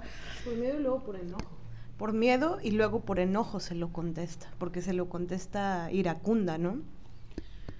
Así es, y, y ahora que la volvimos a ver, pensaba en lo denigrante que es para el personaje contestar todo eso, ¿no? Incluso lo pensaba como una forma de, de abuso, ¿sabes? Como machacarla, como despedazarla, como te veniste. Te, o sea, es una forma tan denigrante, tan horrible. Y aparte sucede que van desplazándose, ¿no? en todo el departamento, que es inmenso, que es de gente de clase alta, que es bla, bla, bla, que es muy lindo, que es sofisticado, que está, por supuesto, por, por cierto, paréntesis, ¿se han dado cuenta de cómo en las películas, es que acabo de verlo en, en una serie, que uh, me, la estoy odiando y sé que muchas mujeres me van a odiar porque la estoy odiando, eh, que es Fleabag, pero eh, en estas películas con donde ponen a los... Ya van tres cosas que veo donde las casas de los tipos siempre hay un autorretrato de ellos. Bueno, no un autorretrato, un retrato de ellos. Hay una foto o muy grande, pero así en serio, de un metro por 60 centímetros, o está una pintura del tipo que vive ahí, o sea, como en una como un síntoma de egocentrismo brutal. Es que lo acabo de ver en tres cosas que ya dije, no mames, ¿no? O sea, está, es como un estereotipo del tipo que se siente que es el dueño del mundo y tiene su, hombre, por supuesto, y tiene su foto ahí en la sala o en su cuarto o en la tina, ¿no? Este... Y bueno, en el caso de esta escena hay una foto ahí en las escaleras de Clive Owen. Ajá, es el retrato de él y no hay ningún retrato del mismo tamaño de ella. ¿No? Pero bueno, son esas cosas que yo pienso que yo creo que ni se dieron cuenta, pero bueno, igual y sí. La cosa es que están ahí, ¿no? Entonces vemos el departamento, son una tipa que es fotógrafa, que es sofisticada, que ya tuvo su exhibición este, individual de sus fotos, que son súper lindas, el tipo que acaba de volver de Nueva York a Londres, eh, ¿no? Que, acaba de regresar de una conferencia, es decir, es una clase distinta, son dos tipos, o bueno, una tipa y un tipo muy exitosos y tal, y se dicen estas cosas, ¿no? Discuten de esta forma, donde se hacen pedazos, donde van hasta las últimas consecuencias, donde se insultan, donde se dicen cosas muy, muy hirientes, muy dolorosas, e insisto en el caso de ella, muy denigrantes, ¿no? Entonces, justo, ¿no? En, en algún momento él, él inicia la discusión porque él le dice, te acabo de ser infiel con una prostituta. Entonces eso se mantiene en la línea de él, en el personaje de él. La primera vez que lo vemos es en este chat del cual ya hablamos, luego eh, eh, la, ella lo deja, lo vemos en el burdel y luego pasa eso. Él la engaña y tienen unas semanas de haberse casado, la engaña con una prostituta, ¿no? Y el personaje de ella tienen un año. Ah, un año de haberse casado. No, no estoy tan segura porque cuando él llega le dice, detente, quiero, quiero pensar en este momento. Porque nos acabamos de casar, ya soy un hombre adulto, tal y tal y tal. Es que la peli juega con varios tiempos, de repente ha pasado un mes y luego ya ha pasado un año. Eh, ¿Cómo al personaje de Julia Roberts no se inmuta? No le ofende. No le ofendió en el acuario lo del chat. No le ofende que le hayan engañado con una prostituta. Claro, ella ya está en el tren de pensamiento de fuck, te voy a dejar. Esto se va a poner cabrón, te vas a enojar. Pero un poco él se lo dice, como esperando, y ella es como, ah, como si le hubieran dicho, se me atrasó el vuelo cuatro horas y tuve que esperarme ahí en el aeropuerto. O sea, no, no hay una. No le sorprende, no y esa es una visión, pienso que es muy masculina, del director y del guionista. No, y todavía solo ella le pregunta, ¿por qué me lo dices? Y él le contesta, porque te amo. Mm. ¿No? Entonces, aparte de todo, ella le tiene que agradecer su sinceridad. Mm. Y le dice que violó a una mujer, que pagó para violar a una mujer, eh, y ella tendría que reacciona. Y, y, y, todavía le dice que lo hace, que se lo dice porque, porque la ama. Y eso, nuevamente aquí normalizado el tema brutal de mujeres en situación de prostitución. Sí, que pasan por alto, ¿no? Es decir, los tipos que tienen dinero tienen, este, pienso que es una de las premisas, ¿no? Todo el derecho a comprar los cuerpos y a poner billetes, ¿no? Y no importa, ¿no? Porque es un doctor, ¿no? Y bueno, por otro lado está el personaje de Dan, que es interpretado por Jude Law, que es un tipo que desde la primera escena, desde muy al principio, la primera secuencia más bien, él se autodenomina como muy mediocre, ¿no? Como muy sensible. Empieza la película con un accidente, atropellan a Natalie Portman, ¿no? Su personaje. Y él la lleva al hospital, ¿no? Él está con ella, platican, él se abre, ¿no? Es decir, también ponen esta figura de que decíamos muy al principio de este episodio como como estos tipos que sí escuchan, que son buenos, que son amables. Se hace en dos menciones en, en la película que él coge con amabilidad. Con gentileza. Con gentileza. ¿No? Este, que él sí es tierno. Y no ven lo patético, manipulador, cabrón, infiel que es, ¿no? Eh, él se la pasa coqueteándole al personaje de Julia Roberts enfrente de su novia, que es el personaje de Natalie Portman, todo el tiempo. Todo el tiempo se lo hace en la galería, se lo hace la primera vez que conoce a, a Julia Roberts. Es decir, ella, la novia, va al baño y se pone a seducirla, le dice que la tiene que ver. Es decir, ¿dónde está la gentileza ahí? ¿Dónde está el amor ahí? ¿No? Que es, insisto, lo que hablábamos de, que decía Marianela, ¿no? De él es un fracasado a nivel profesional y entonces compensa su fracaso como hombre, como hombre no exitoso, con esta seducción a las mujeres, ¿no? Y vive en un constante conflicto, ¿no? Según. Y aparte es toda una sintomática del tipo, porque cuando él conoce a Natalie Portman, él tiene una relación. Mm, entonces seguramente eso no lo aclaran, al menos en la película, no sé si en el texto teatral, no me acuerdo, pero eh, al parecer él está en una relación cuando comienza a andar con ella. Sí está en una relación cuando la conoce, pero no sabemos, pero lo más seguro es que sí. Y después, obviamente, pues la cosa se va a repetir y cuando está con Natalie Portman, pues entonces conoce a la otra. Hay un texto que me llama mucho la atención. Cuando ella, Julia, le está tomando las fotografías, que es la primera vez que él y ella se ven. Empieza esta, este coqueteo, esta, esta seducción, ¿no? De él hacia ella, entre ellos. Y él le revela a ella que tiene novia, ¿no? Después de que se besan. Y a Julia no le cae nada bien eso. Porque aparte ella, en su historia, ella viene de un divorcio porque su marido le fue infiel con una mujer más joven. Entonces, a Julia no le viene nada bien eh, saberlo y hace un comentario como los hombres son una basura. Los hombres son una mierda, lo dice así literal. Y él Em, y él dice puras mamadas, ¿no? Dice cosas como, no, no, no, mi novia es indejable. Utiliza una, palabra así. Es maravillosa, es indejable, es la, la, la, ¿no? Em, y, y luego le dice, acabas de destruir mi vida. Entonces ahí promueven, o sea, él le dice, acabas de destruir mi vida. Es así de, a ver, man, ni siquiera la conoces. ¿No? Pero, pero el punto no es eso, no, no, no es eso de lo que quiero hablar, sino esta idea de ves a alguien súbitamente, se da el flachazo y entonces eh, puedes hacer tu vida todo un pinche desmadre por ese instante. Ahora, esto, esto sí pasa, pero pasa porque pienso que es, una cosa que se repite, es de, la, de las grandes pusilanimidades humanas que se repiten constantemente.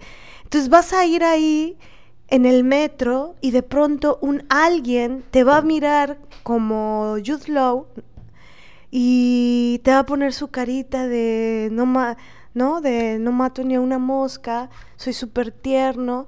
Y entonces toda tu vida eh, se tiene que detener ahí por ese instante y puedes echar a la basura lo que has construido, lo que estás construyendo, porque eso es lo que él le dice. por, tu simple existencia, en pocas palabras, eso dice, ¿no? Por tu simple existencia acabas de destruir mi vida. Es inevitable.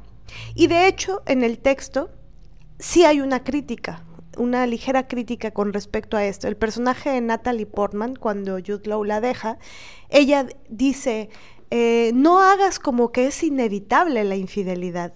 Siempre tenemos un momento, siempre hay una oportunidad para elegir. No es que sea inevitable, eliges. Y creo que eso, ese parlamento en particular es interesante, ¿no? Que es pues sí, no, no es una inevitabilidad, no es que me arrollaste, el rayo del amor, Cupido me atravesó, tu simple presencia, pero, pero es bien fuerte y, y eh, aludiendo al subtítulo que le ponen en español, llevados por el deseo, por eso, por ejemplo, para mí es tan importante desmarcar la palabra deseo de cómo pusilánimemente se, se, se dice, porque, vaya, ni siquiera pensamos que sea deseo. Estábamos jugando Lili y yo a poner closer, llevados por el terror a la soledad. Closer, llevados por la miseria masculina. Closer, llevados por la miseria de las relaciones entre hombres y mujeres. Closer, llevados por la heterosexualidad obligatoria. Closer, llevados, ¿no? O sea, como, ¿qué otros subtítulos les, le podríamos poner? Closer, llevados por el vacío existencial. Taponeado por las relaciones románticas. Taponeado por las relaciones románticas, dice Lili, ¿no? Entonces, em, él mira a esta mujer, le fascina físicamente porque no la conoce, no sabe quién es, no sabe qué piensa, no sabe, solo sabe que es fotógrafa y le gusta. Eso es todo. Y muchas veces así parten, de ahí parten las cosas. Y que también pensamos que es algo súper importante de reflexionar. ¿De dónde parte? Porque cuando todo parte de un envión por el, el gozo este, de los ojos, ¿no? E imaginario de ver a una persona que te gusta, guapa, que te gusta, ¿no? Pues tiene su peligrosidad en el sentido que no sabes qué va a pasar, no sabes... Eh, es lo mismo que le pasa a Julia Roberts cuando ve al doctor en el acuario, ¿no? Él le dice toda su miseria, pero pues él, le, él, le gusta. Y sabe que es doctor. Y sabe que es doctor, y sabe un montón de... bueno, no, no un montón, y sabe algunas cosas de él. Pero de inicio le gusta y pues es simpático, ¿no? La hace reír. Y bueno, y también aquí vienen grandes preguntas como ¿qué nos gusta? ¿Qué nos hace reír? la importancia de pensar cómo, cómo se articula nuestro deseo sexual, cómo se articula nuestra atracción, qué entramados tiene. ¿Qué es lo que nos erotiza? ¿Qué es lo que nos enamora? ¿Cómo, cómo está eso? Esa pulsión sexual, ese deseo sexual. Y también, bueno, algo que, que vemos y podemos ver en los cuatro personajes eh, es que sí hay una, una especie de obsesión por estar enredados en, la conflictiva y en el sufrimiento en, esta, en estas relaciones amorosas. Hay mucha traición, hay mucho engaño. Y bueno, aparece el tema de la, de la infidelidad, ¿no? Que esto, bueno, lo operan tres de los personajes. Eh, salvo el de Natalie Portman, que parece ser que ella lo pone un tanto en cuestión porque a ella le parece tremendamente doloroso, ¿no? Eh, pero, ¿qué hay con la infidelidad? ¿Qué es esto? Este es otro tema súper normalizado, ¿no? Como, ah, bueno, la infidelidad es parte del amor, es parte de las relaciones. Los hombres son así, los hombres son infieles. Entonces, o te lo tienes que soplar, o te lo tienes que aguantar, o lo tienes que callar, o, o, bueno, pues te tienes que resignar, o perdonar. O bueno, te vas, terminas la relación, pero pues tienes que asumir que el siguiente va a ser igual. Entonces, ¿qué hay con ese tema? Claro, podría ser que es casi que otro valor de la masculinidad patriarcal, de la masculinidad, o sea, ¿no? Un valor estar con una mujer y con otra, y las mujeres sufriendo para que, porque no las vayan a dejar. Entonces, em, este tema de la infidelidad también está, eh, bueno, muy normalizado, como que, como que es así, como que el amor es así. Y hay de ti que digas que es violencia, porque eso ya es una exageración, ¿no? Sí, pienso que también la forma en que Dan, que es seduce es como desde el sufrimiento, desde soy muy sensible, sufro, lloro, no te puedo ver, no puedo respirar, tú estás al centro de mí, no puedo trabajar, no, no hay como esta cosa de de gran seductor como el otro que le compra un regalo porque un globo porque es su cumpleaños que que no hay esta mirada no seductora cliché sino que él alude al al autocomplot al, al sufrimiento y que se vuelve muy patético no también no que se vuelve como muy eh, es decir su tristeza no no conmueve su tristeza es parte de ser un tipo pues muy miserable, muy mediocre, ¿no? Incluso en sus relaciones es mediocre en realidad. Se engañar a su novia no lo hace exitoso, ni lo hace mejor persona, ni lo hace nada, ¿no? Entonces, es, es fuerte en ese sentido. Y bueno, en el personaje de, de Ana, que es interpretado por Julia Roberts, pasan varias cosas que también eh, son fuertes, ¿no? Es decir, acaba de terminar una relación, ¿no? Un marido que no funcionó, este, porque le engañó. Eh, sí hace esta cosa que, que decía Mané de, bueno, no, andas con otra, no te quiero ver, pero finalmente accede. Pero conoce al tipo, al doctor, y entonces le empieza a gustar pero se casa con él. Y algo que está en la obra que no está en la película es que los papás de, de Ana quieren mucho al doctor, ¿no? Porque pensábamos, ¿por qué lo acaba de conocer y se casa creo que a los tres o cuatro meses con él, ¿no? Es como, ah, obviamente por la clase, obviamente porque es un tipo que es atractivo, que es doctor, que, que, mantienen una clase social muy parecida. No se va a casar con el, el que hace los obituarios, que tiene un departamento que es una posilga. A ese lo va a tener diamantillo, ¿no? Pero sí se va a casar con el doctor. ¿No? Y van a tener un loft increíble ahí. En, el, en Londres, ¿no? Eh, y, y, hay varias cosas en ella porque hay un momento donde Clive Owen, su personaje, dice que ella le fascina estar deprimida, que ella quiere todo el tiempo, que ella no quiere ser feliz, que ella quiere estar en contacto siempre con esta, esta forma de comprobarse que ella no puede ser feliz ni puede ser alegre. Entonces, y pues él, como él lo sabe todo, según él, eh, la manipula, ¿no? Para que siga con él. Y hay una, hay una imagen que a mí me gusta mucho de ese personaje, de Julia Roberts, que, que pienso que nos da para pensar bastante. Es ya casi al final de la película. Ella finalmente termina con él, regresa con él.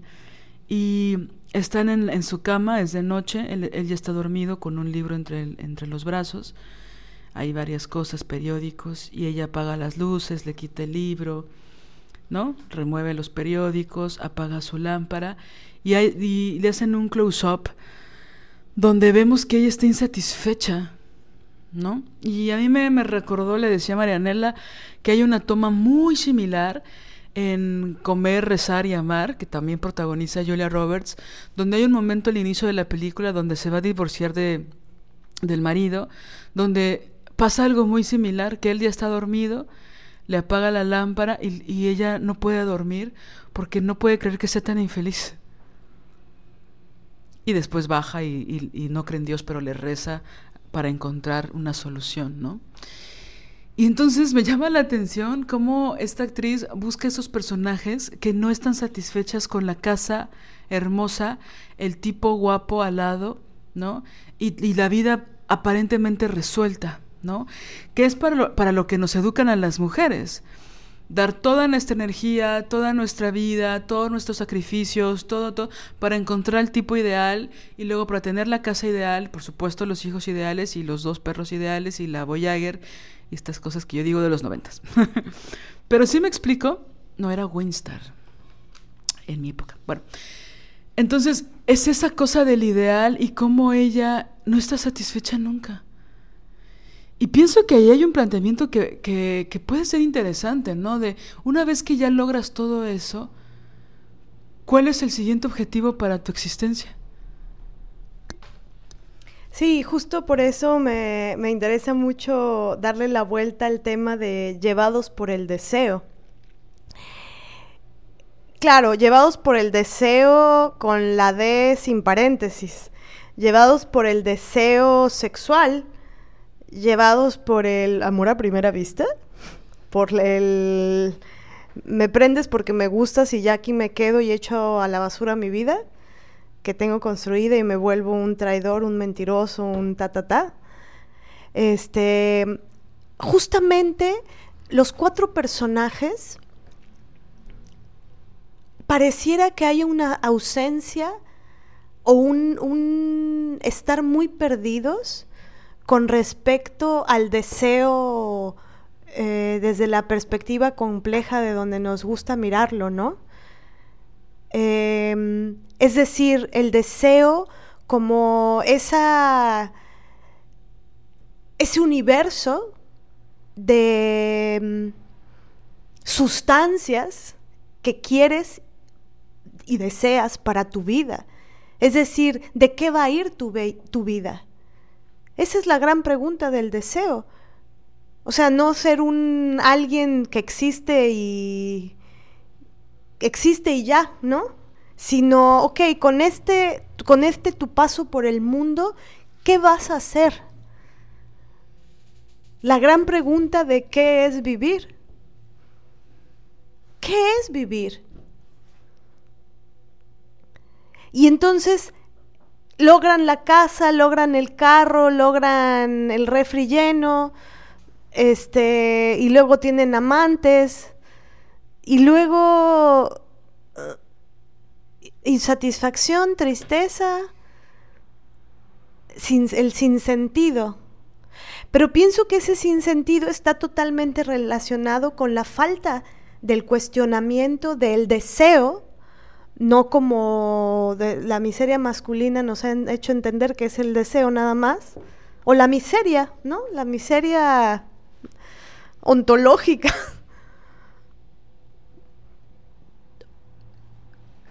Los cuatro personajes, por ejemplo, hay un momento que es, no sé qué palabra poner, donde Julia Roberts le pregunta a Natalie Portman, ¿qué haces? ¿A qué te dedicas? Y ella le dice, atiendo una cafetería. Julia Roberts le dice, ¿es temporal? Y Natalie le dice, no. Y Julia Roberts hace una cara como sorprendida, como de entonces no hay un plan B después de atender una cafetería. Ahora, ella cree que ella no está perdida porque es fotógrafa, ¿no? Pero tal vez también está perdida. Ok, ya eres fotógrafa, expusiste en Nueva York, tienes al... te quedaste finalmente con este tipo, el porneta, y apagas la luz y tristeza. Entonces, ¿qué pasa con el deseo? Con la D entre paréntesis, con el deseo en el sentido complejo y profundo de esa palabra. ¿Qué pasa con la gran pregunta de qué es vivir? Y, pienso que justamente esta, esta película habla mucho, no, no, la película en sí misma, porque no, no, no creo que la película y este texto quiera hablar de eso. Aunque sí pasan por ahí. Pasan por la ausencia de no saber de qué va la vida. porque estos personajes ocupan o pierden su tiempo en estos enredijos amatorios, por decirle de un modo, de miseria, de traición, de machismo, de... ¿No? Un revoltijo ahí.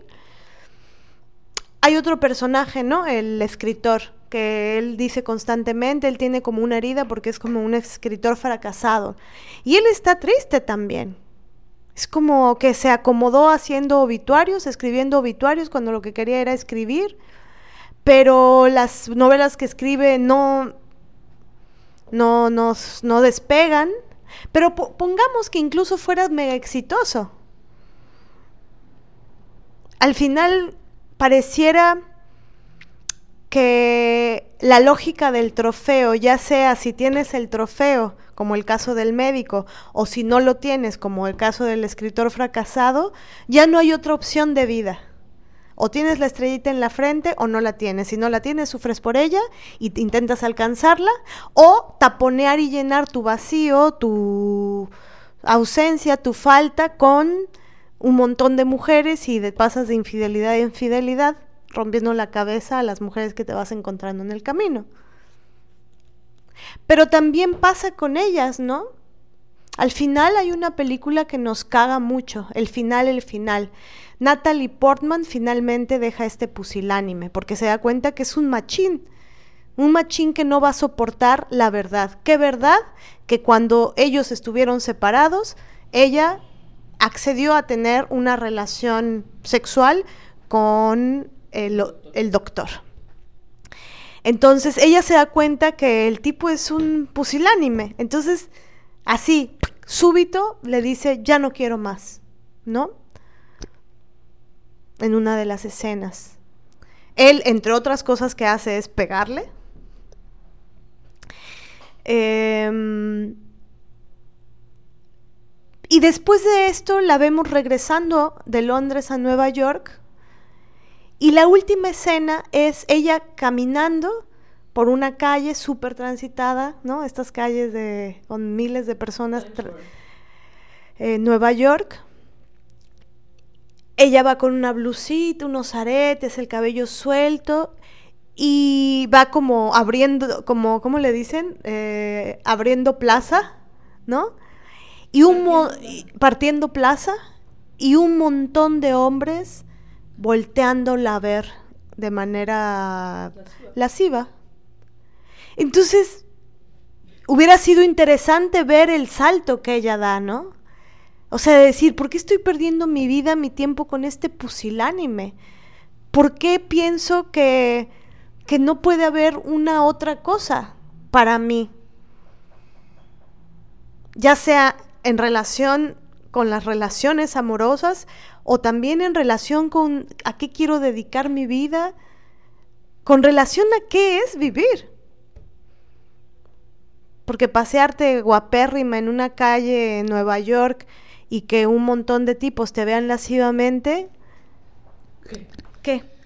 Que es que yo creo que la fantasía de los hombres, ¿no? Pensarlo así. De uno lo único que quiere es tener el cabello perfecto este, estar delgada y caminar por Times Square y que todos los tipos te vean, tipos horribles, asquerosos, te vean así. Algo que es muy interesante de ese personaje de Alice, que en realidad se llama Jane,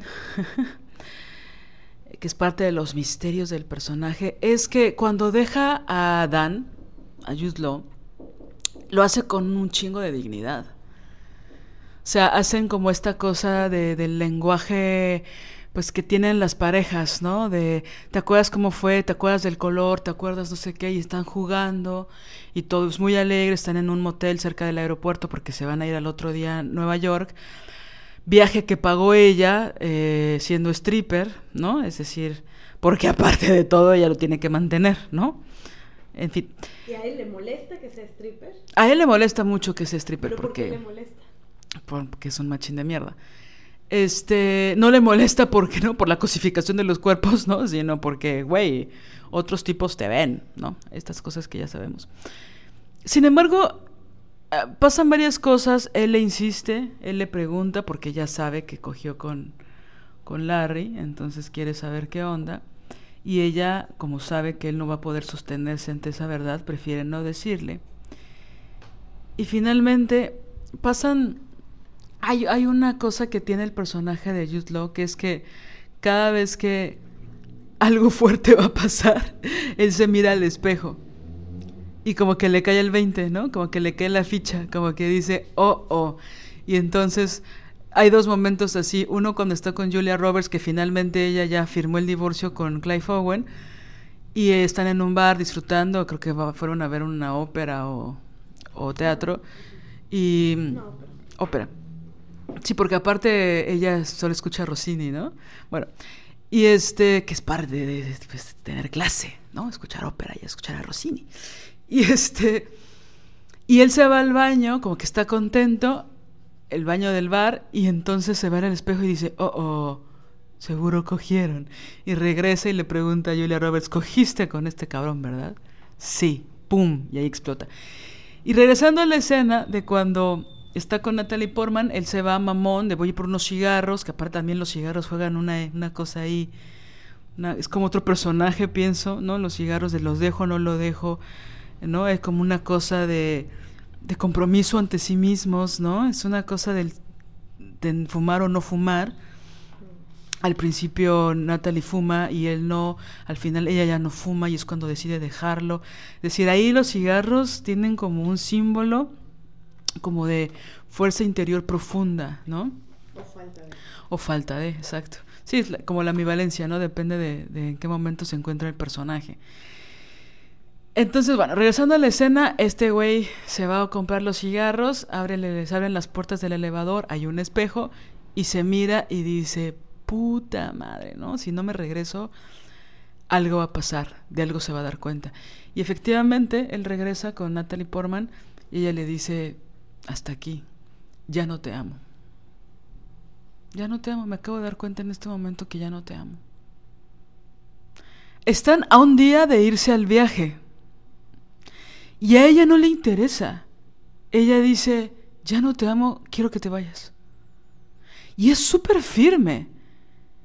Y es muy contundente lo que hace. Es decir, es una de las cosas que a mí desde siempre me gustaron de la peli, que él le ruega, que él se encabrona, él le da una cachetada. Es decir, pasa el gentil, ¿no? Acuérdense que es el gentil y de todos modos en la madrea, ¿no? Porque hasta el más gentil, bueno, hasta ahí lo ponen, ¿no? Pero bueno, le lleva una flor que se encuentra en el piso. En fin, ¿no? El patetismo. El caso es que ella dice, ya no te amo, ya no quiero estar contigo. Y ella sí toma el vuelo y la vemos que se va a Nueva York, ¿no? Entonces, bueno, aparentemente en una visión, pienso que muy frívola, la única que tiene resuelto todo es la stripper, ¿no? Que casualmente también es la más joven. Pero en realidad ella tampoco tiene resuelto nada. Ella también terminó una relación en Nueva York, por eso se fue a Londres, ahora regresa a Nueva York después de terminar una relación de, ¿cuándo fue? ¿Como seis años? Algo así, no recuerdo ahorita, pero bueno, varios años, ¿no? Sí, porque se van a ir, no, no es cierto, miento, se van a ir porque acaban de cumplir tres años, ¿no? Entonces ella no cambia de continente cada vez, porque es algo que, sucede en todos los personajes, que hacen algo y se repite, hacen algo y se repite, ¿no? No hay aprendizaje de la experiencia anterior, entonces ella va a volver a Nueva York con el corazón también medio roto porque dejó un tipo, ¿no? Y que justamente esta escena de la que decía Marianela es un falso empoderamiento, ¿no? Es ya estoy aquí en primavera, súper contenta, disfrutando. Es como. Y la vemos fuerte y su caminar es épico de Natalie Portman y, ¿no? Una podría fantasear con verse como ella, este, caminando por Nueva York o al menos por la calle de Madero, ahí en la ciudad. o por el, la Ruiz Cortines, aquí en Veracruz, no, no sé. Por la Flores Magón. por la Flores Magón, ¿no? No sé. Ahí por Avenida Colón, en Mérida. Bueno. Pero en realidad, ese es el éxito de las mujeres, es que es muy fuerte. Aparentemente lo que nos está diciendo esta película y todas las películas que hablan de sexo y de amor es que el objetivo último de la humanidad debiera estar con un tipo o siendo deseada. O siendo deseada por un tipo. Y supuestamente en estas películas ellos también buscan lo mismo. Solo que ellos buscan pues la sirvienta, ¿no? Gratis. Pero bueno. Entonces, regresando al punto inicial, nos parece súper peligroso cómo estos, estos discursos se propagan. Y, pensamos que el sufrimiento va de la mano con el amor y pensamos que la infidelidad es, es, lo que le da sabor a las relaciones y pensamos que no hay problema si le rompes la cabeza o el corazón a tu pareja, sobre todo cuando es mujer. Y puede ser un porneta, ir con prostitutas, irte a un burdel y no pasa nada y tu esposo te va a esperar este, ¿no? En, tu casa, tranquila, no se, va, se vaya, no se va a inmutar por lo que le digas. Es decir, es una serie de cosas que, que es muy fuerte que diga, llevados por el deseo, que insisto, es un pendejo que está ahí en una oficina, en gobernación, pero ¿cómo se reduce? ¿No? Porque, insisto, es muy atractivo. Es, son temáticas muy atractivas de ver es, es, muy chingón, pienso, para los hombres encontrar su libertad en tener un chingo de billetes y ponérselas en el cuerpo semidesnudo de una mujer, ¿no? Es muy chingón escaparse en tus vacaciones con tu novia o coquetearle a otra en su cara, ¿no? Y decir, te tengo que ver, te necesito ver, te tengo que ver, ¿no? Sí, quisiera también como regresar y poner la lupa en este momento, ¿no? Hay una, cuando Jude Law termina con Natalie Portman, este, le dice, mm, eh, él le dice, tengo un año viendo a esta chica, ¿no? Y, y ella le dice, pero ¿no se casó ella? Y ella luego ya le cae la ficha, dice, ah, fue cuando nos fuimos al campo, fue cuando nos fuimos al campo a celebrar nuestros tres años fue en o tus, nuestros dos años, fue en tus caminatas largas que hacías cuando te ibas a hablar con ella. Y sí, ¿no?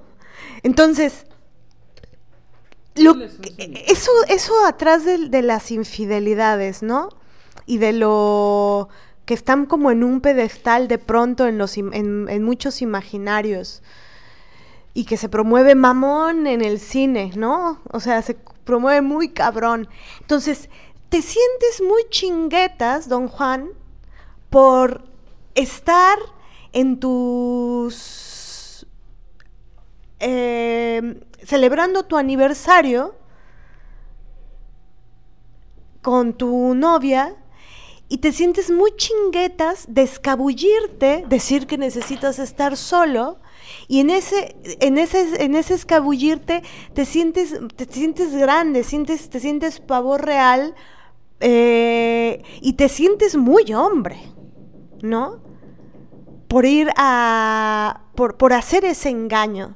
Es que pienso que la pusilanimidad que hay detrás de eso, eh, la puerilidad, la, la basiquez, es, es tan mediocre en realidad. Sí, porque aparte el personaje de Jude Law, en la escena más patética que tiene el personaje es cuando va a ver al doctor a su consultorio, que ya es un consultorio privado, y que le va como a reclamar que Julia Roberts volvió con él, y él le dice, bueno, tranqui, aquí está el teléfono de, de Natalie Portman, ve a buscarla. Y en este patetismo y en esta mediocridad del personaje de Jude Law le dice gracias, sí, muchas gracias por, por dármelo, ¿no? Y, y la pone en su, el, el papelito con el número lo pone en su saco y se toca el corazón, ¿no? Y entonces le dice, gracias, ¿no? O sea, es mi premio de consolación, tú eres exitoso, eres guapo, eres, este, tienes tu consultorio, entonces te vas a quedar con la guapa, con la exitosa, y pues yo me quedo ahí con la stripper, ¿no? Muchas gracias, ¿no? Sigo enamorado de la otra, pero, pero bueno, pues sí, ni modo que me quede solo, ¿qué voy a hacer con mi existencia, ¿no? Entonces, bueno, pues, pues gracias, y hasta habla así, ¿no? Como, ah, pues sí. No, y tiene todas estas las cejas hacia abajo, los hombros hacia abajo, está medio encorvado. Es esta cosa que se ve muy patética. No sientes por compasión por ese tipo de personajes. Porque el cabrón no puede estar solo. Prefiere utilizar a una mujer porque no se sostiene, porque no puede ni siquiera hacer el maldito duelo de la relación anterior. Sino que tiene que buscar a una que, por cierto, ya le rompió la cabeza tres años Y que se la va a seguir rompiendo el tiempo que ella lo deje. Afortunadamente es muy poquito tiempo, porque ella lo deja, ¿no?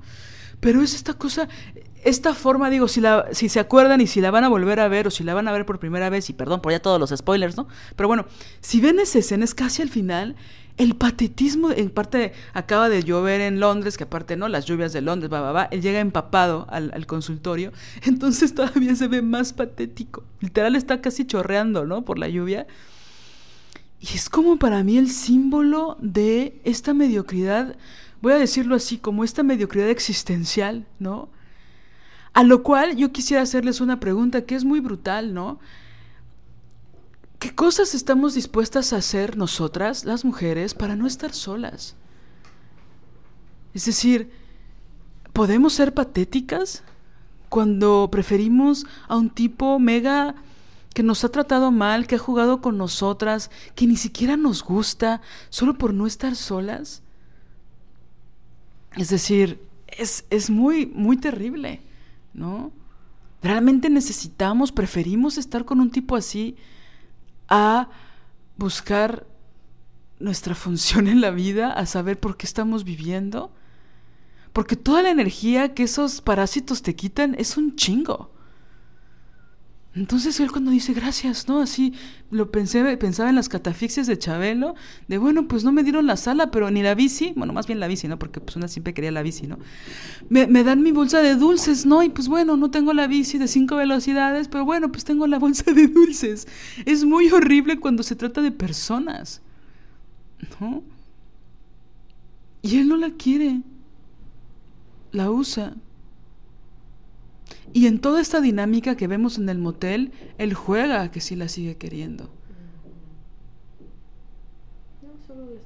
Y la está usando nada más, ¿no? También pensaba que hay ahí todo un asunto con el tema de, de la escritura de este güey, ¿no? Él quería ser escritor, quería ser novelista, terminó haciendo obituarios eh, luego lo ascienden a editor y hacen ahí como el juego, el chiste de lo ascienden a editor, pero porque el editor anterior murió, no porque se lo merecía, ¿no? O sea, asciende porque pues no hay quien más que él que lo haga. Y después te hacen saber que el libro que escribió no le fue bien, que fue un fracaso. Pero también es interesante porque todos los personajes le dicen que el libro les gustó. Julia Roberts le dice, tu libro me gustó. El, médico le dice, me gustó tu libro. Y también Natalie Portman piensa que el libro es bueno.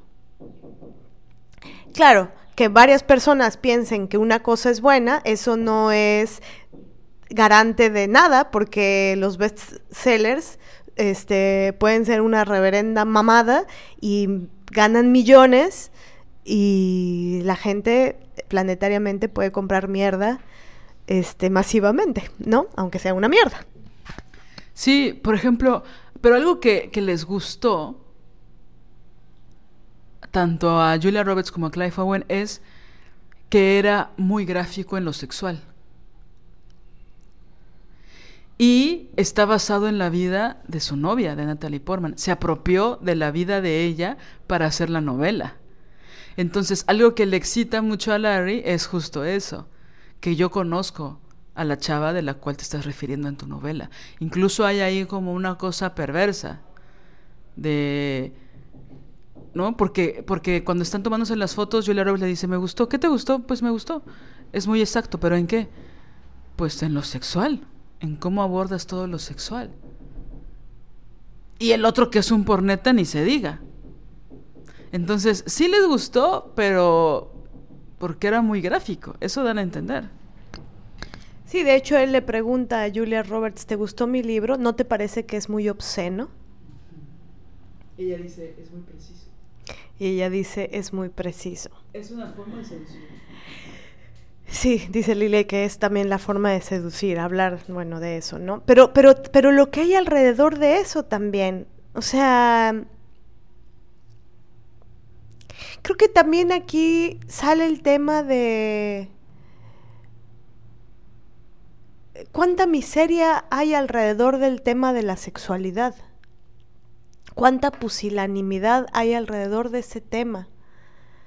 ¿Cuántas cosas nos podríamos ahorrar si ese tema eh, nos lo pudiéramos cuestionar a fondo. ¿No? Preguntándonos, ¿qué, ¿qué quiero hacer de eso? O sea, entre la super sobrevaloración que hay del sexo, ¿no? Que pareciera que tiene que ser el leitmotiv de la vida. Sexo, sexo, sexo, sexo, sexo, sexo, sexo, sexo. No importa, no importa nada, sexo. Y si no tienes sexo, ya mátate, porque no mames, ¿no?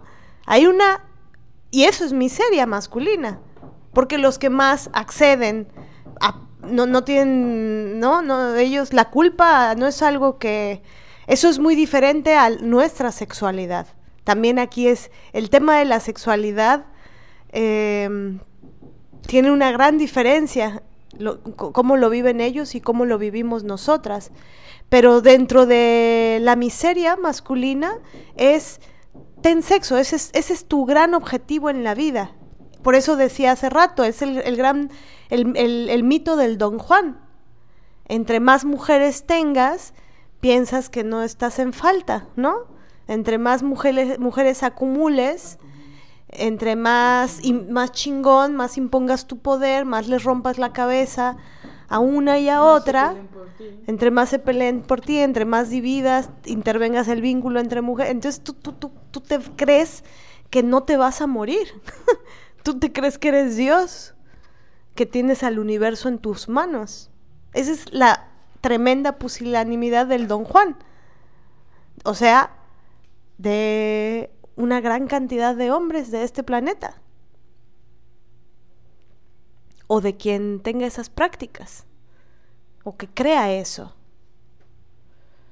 Al final creo que está también vinculado con el terror a la existencia.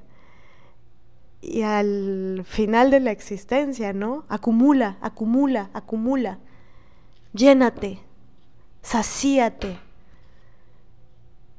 Plenitud.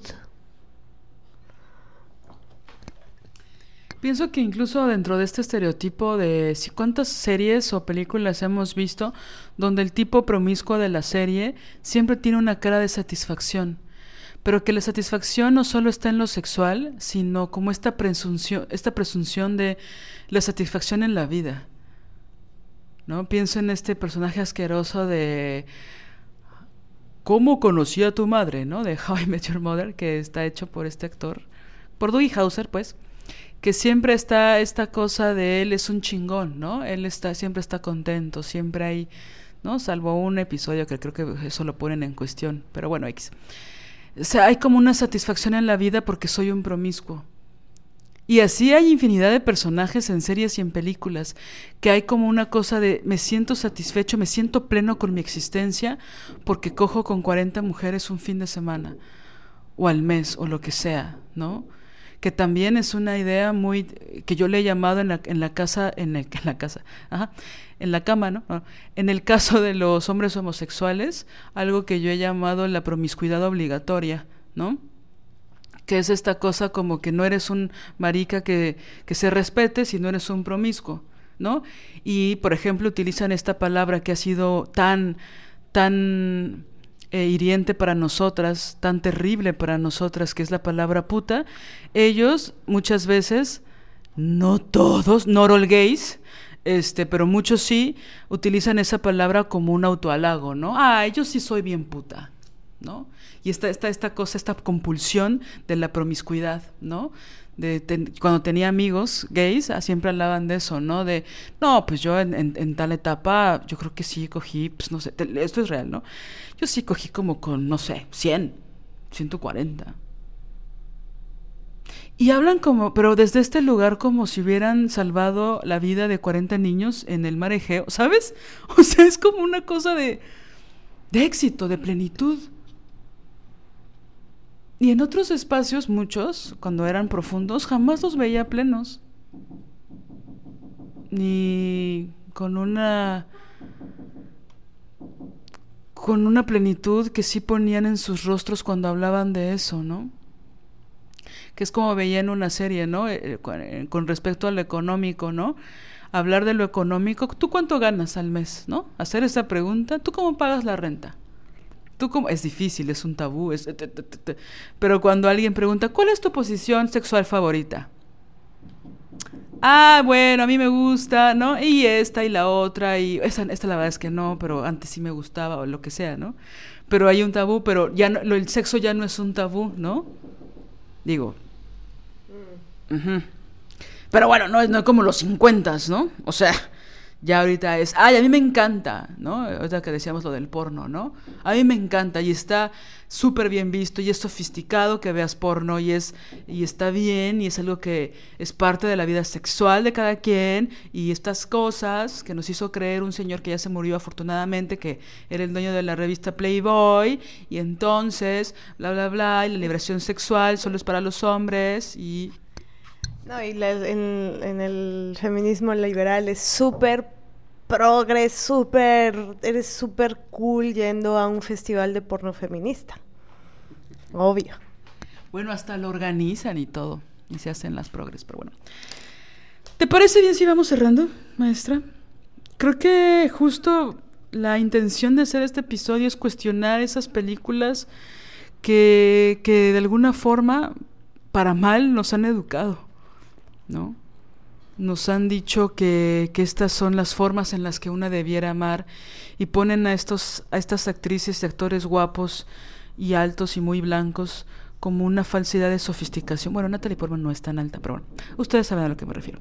Como esta falsidad de sofisticación, de que esto es, esto es más caché. Pienso que hay una cuestión ahí como de clase, como que va dirigida a un público muy aspiracional, ¿no?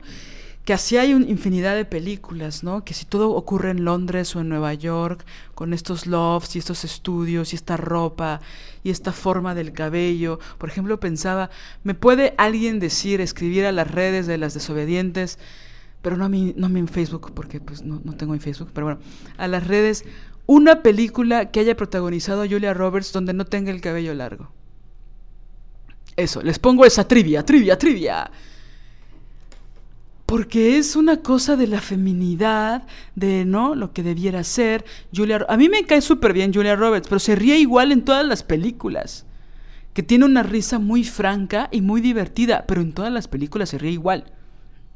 En fin, es como una actriz de teatro que no voy a decir su nombre, pero que llora siempre igual. Y llora muy sabroso, llora muy bonito, pero es como que te mataron al hijo o te dejó el amor de tu vida y lloras igual, pero bueno. Entonces, creo que justo hay que cuestionar estas películas, ¿no? Como decir, ay cabrón, yo he dicho esto que se dijo en esta peli. Yo lo he creído, yo pensaba que era algo espontáneo en mí y resulta que lo dijo Natalie Portman hace 15 años en esta peli o hace 18 años. ¿No? O yo sentí esto y resulta que vuelves a ver una peli que tenía 10 o 12 años que no habías visto y decías, no mames, yo creía en este mito por esta película. Y solo viéndola más de una década después me di cuenta de que estaba reproduciendo las mismas mierdas y que ni siquiera creía en... Ni siquiera mi mamá me las inculcó, las vi en esta película en un cine, ¿no? Entonces es, es muy cabrón, ¿no? Es muy, muy fuerte esto, ¿no? Es decir, esta falsa sofisticación, esto es lo, a lo que aspiramos, el secreto, ¿no? La, lo prohibido, la novia se va al baño, entonces coqueteo con no sé quién y entonces es decir, creo que ya hay que ponerlas en cuestión, ¿no? Sí, pienso que también la humanidad eh, piensa que, que tiene muy claro el tema de la sexualidad, ¿no? Como de, no, pues estamos avanzados, avanzados, ¿no? Y, y en realidad es, es, un gran tema que hay que pensarlo un montón reflexionarlo un montón. Y, mm, y también pienso que pasa lo mismo con el tema de las relaciones eh, amorosas, erótico-afectivas, ¿no? Que pareciera como que la humanidad, las, los humanos, las humanas van en avanzada con respecto a las relaciones, ¿no? Y al final, la verdad es que muchas veces es un cagadero. Y, y creo que el feminismo y algunas otras disciplinas, que no voy a mencionar ahorita, pero el feminismo ha puesto preguntas tan importantes con respecto a las relaciones, ¿no?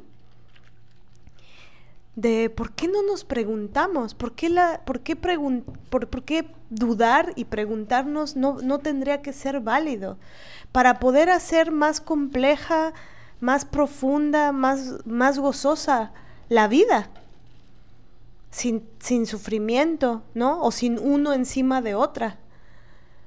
Entonces, pienso que al final también hay una gran carencia eh, con respecto a, la pregunta de ¿qué es eso de las relaciones amorosas? ¿Qué significaría? Porque si pensamos que las relaciones tendrían que ser toda una creación, y claro, esto se puede extender a otras relaciones. No digo que esta tiene que ser la pregunta más importante, ni menos que tiene que ser la única. Una de las grandes preguntas, ¿no? Pero, ¿qué es? Si pensamos que tendría que ser casi un arte, una creación, esa creación, ¿qué tendría que contener? ¿Cómo deseamos que sea? Y lo mismo con, con todo lo demás. ¿Cómo deseo que sea mi profesión? Ok, ¿no? Sí, tal vez vivir de ella, ok, pero ¿qué más? Quiero que tenga estos elementos, estos colores, estas texturas, que sea con ética, que sea... Y entonces vas creando, vas haciendo más... Em, pues eso, más apegada a tu deseo, la escultura de tu propia vida, más profunda. Pero si hay vacío, pero si pasas del porno al Netflix, del Netflix al porno y a la revista de carros, y ya. A la peda. Y se acabó. ¿Y qué más? ¿Cómo podemos nutrir el imaginario? ¿De qué lo vamos a nutrir? ¿Cómo lo vamos a nutrir? ¿En qué va a consistir? Creo que esa es una de las grandes trampas del amor romántico. Es muy fácil quedarse en el amor romántico porque es muy básico. Es, es, es closer. Es quédate en eso. En cambio, si te haces las grandes preguntas de la existencia y te detienes en eso y nutres el cómo voy a responder esas preguntas. ¿No? Entonces llenas, el otro día le decía a Lili que tenía una reflexión sobre la soledad, con que, claro, a veces la soledad es angustiosa si no has nutrido suficiente tu campo, tu universo interno. Entonces, si no hay mucho cultivo de ese campo interno, pues tu soledad se puede volver o aburrida o angustiosa. Un gran síntoma es el, aburrimiento, ¿no? Si hay aburrimiento cuando se está en soledad, es que falta cultivar. Hay tantas cosas maravillosísimas que leer, que estudiar, que aprender, en cuáles profundizar, preguntas que hacernos, que hacernos. Entonces, ¿cómo va a ser ese? Entonces, por eso hay veces que hay una gran huida. Tengo dicen, ¿no? La soledad, es, en realidad la soledad es estar contigo misma, ok, pero contigo misma, ¿qué es? ¿Cómo has cultivado tu contigo misma? Tu tú interno. Es como estar con otra persona. Si estás con otra persona que no pasa del porno y de las series de miseria, pues ¿qué pasa? Te angustia, te, quieres ir de ahí, te, te aburre, te, te sofoca.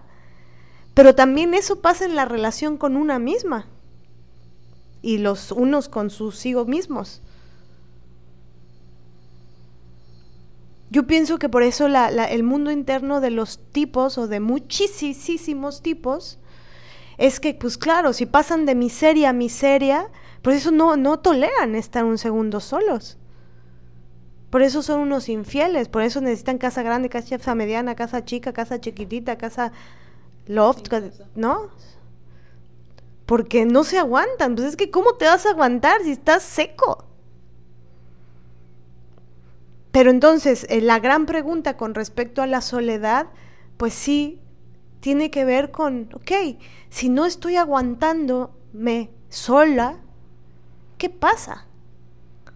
Porque no basta con ámate a ti misma, todos estos discursos, ¿no? De revista, ámate a ti misma, tu autoestima, tú bastas. A ver, tú sola te bastas a ti misma, sí, pero ese tú sola, ¿qué hay ahí? ¿Qué hay? Tiene que haber, ¿cuál va a ser? ¿Qué, qué, qué, qué sustancias, qué cultivos, qué lecturas, qué... Y sobre todo si eso está relacionado a tu gran deseo, que está relacionado a la gran pregunta de qué es vivir. No es que se tenga la respuesta ya y la saques o la vayas a buscar en no hay diccionario que te lo responda. Eso es la investigación de la vida, ¿no? Si no hay nada de estas preguntas, pues obvio, pues la vida es closer y que al final el, el leitmotiv sea terminar en Times Square. Este y que todo mundo te vea con ojos así, que esa es la, la miserada del, miser, del mísero, ¿no? Que, que, hizo la película, pues. No sé si eso también está en la obra de teatro, ese final. También. Entonces, entonces bueno, se nos hace muy interesante cómo eh, ver una película que, que, ya a los años y con el feminismo y la experiencia de vida y nuestros propios análisis nos lleva a cuestionar y a, volver a grandes preguntas, ¿no? Pues sí, justo lo que acaba de decir la maestra, es, digo, es algo muy profundo, que da para reflexionar muchísimo. Eh, pero pienso que hoy lo puedes hacer, hoy puedes empezar. O continuar, eh, o continuar el continuum. Eh, sí, pienso que no, no son cuestiones que, que, se ponen en duda, ¿no? O sea, creo que hay mucha, mucho disfraz, porque imagínate que las mujeres descubriéramos que, que podemos hacer lo que queramos, ¿no? Que el espacio de soledad es el único espacio verdaderamente libre. Que pensáramos que no necesitamos a un tipo para sentirnos plenas cuando ponemos toda nuestra energía en las cosas que queremos, en las cosas que deseamos, pasan cosas muy cabronas, muy fuertes. Ese es el nivel de nuestra potencia y de nuestra fuerza. Pero esa energía se chupa cuando un pendejo te está exigiendo y exigiendo y exigiendo, desde que lo escuches infinitamente hasta que tengas sexo cuando él lo necesita, hasta todas las atenciones que se les dan, que son un chingamadral, ¿no? Entonces toda esa energía de tiempo para que el Señor no se sienta infravalorado o no amado o como le digan, para que Él siempre sea el centro de atención, pues nos chupa toda la fuerza, ¿no? Entonces no nos da tiempo para pensar en todo lo demás y todo lo demás es lo más importante. Así que, solo por hoy, solo por hoy, solo por hoy. En vez de dejarnos llevar por el deseo visto desde la miseria masculina, eh, mejor hacernos las grandes preguntas con relación a nuestra existencia. A veces cuesta, a veces da miedo meterse, echarse el clavado al océano de una misma, pero estoy segura que pues es mejor hacerlo y es más divertido también. Muchas gracias, maestra Mariana La Villa. Oigan, y si van a volver a ver la peli, piensen que se llama Closer, llevados por, la, por el vacío existencial. A ver cómo la ven. Imagínense que se llamara así y luego vemos esa cosa. Sería alucinante, ¿no? Las invito a que lo hagan. Que tengan un excelente día, noche o madrugada. ¡Ay, espera, espera, espera! Ay, Diosito, me dio un paro cardíaco. Voy a morirme. Te, las dejo con, con la maestra. No, es que solamente me faltó mencionar algo que sí quiero. Hay una, hay una escena que es así que nos No, gusta. No, no, ya no, no, no. Rapidito, rapidito, rapidito. Una escena que nos gusta en donde eh, ella está viendo la obra, ella, Natalie Portman, está viendo la obra expuesta fotográfica de Julia Roberts. Entonces el tipo, el médico, le pregunta, ¿te gusta? Y ella dice cosas interesantes ahí, ¿no? So- habla sobre la verdad, habla sobre cómo es, dice, no, no me gusta porque es una mentira, porque ella retrata de manera hermosa gente triste. Y al final creo, tal vez ahí puede haber una leve autocrítica. De, de la... No sé si No está... Bueno, ya. Lili me hizo cara de... Me hizo gesto de... Estás sobreinterpretando desde mi visión. Pero bueno, yo lo quiero leer, no le quiero dar el crédito ni al director ni al autor, sino a mi lectura. Ah. Este, se me hace interesante porque al final es un retrato triste de la miseria, pero no está puesto en cuestión, está reivindicado, que eso es, eso es lo que hace que sea una película que no nos gusta. Sí, ¿y sabes por qué no? Porque ¿cómo inicia la película? La película inicia con esta toma con Natalie Portman con el cabello rojo, corto, caminando con un abrigo en unas calles de Londres. Nadie la voltea a ver. Y la película termina con ella caminando en las calles de Nueva York, hermosa, con su cabello largo, muy femenino, con una blusita muy femenina, muy tal, y todo el mundo la voltea a ver. O sea, pareciera que cuando era más libre, con el cabello rojo, transgresor, tal, nadie la voltea a ver, y ahora que se aplacó, y ahora que ya se feminizó, y ahora que tal, ahora sí es deseable. Es raro. Digo, por ahí podrían decir, bueno, pero es que hacía mucho frío en Londres y todo el mundo trae el, abrigo. Pero son signos. Entonces ahora ella acaba plena, completa, mm, empoderada, mm, y eso provoca mucha excitación en los hombres. No sé, siento que no se sostiene esa crítica. Sí, sí, sí. No, pero, pero, mm, o sea, volviendo al tema de, de ella viendo esto, ¿no? Retratos hermosos de gente triste. Y también ahí, pues sí, se abre un tema que no vamos a tratar porque ya, ya, ya, ya, ya vamos a terminar el episodio, pero con, con la función del arte, retratar, retratar estetizar el terror humano, el horror humano, ¿qué hay ahí? ¿Qué significa eso? Que solo termines diciendo, wow, qué hermoso el derrumbe. Sin ver el dolor que hay, el dolor de las demás, los demás. Y sobre todo porque le ponen una canción, que no hablamos de la canción, muy manipuladora, la de The Blowers. da, da, ah, y que el video es súper triste, güey. O sea, ¿has visto el video musical? O sea, es súper triste, güey. O sea, ¿me explico? La canción es muy manipuladora. Y la ponen en 87 momentos en la película. Traigo traigo algo con el 87.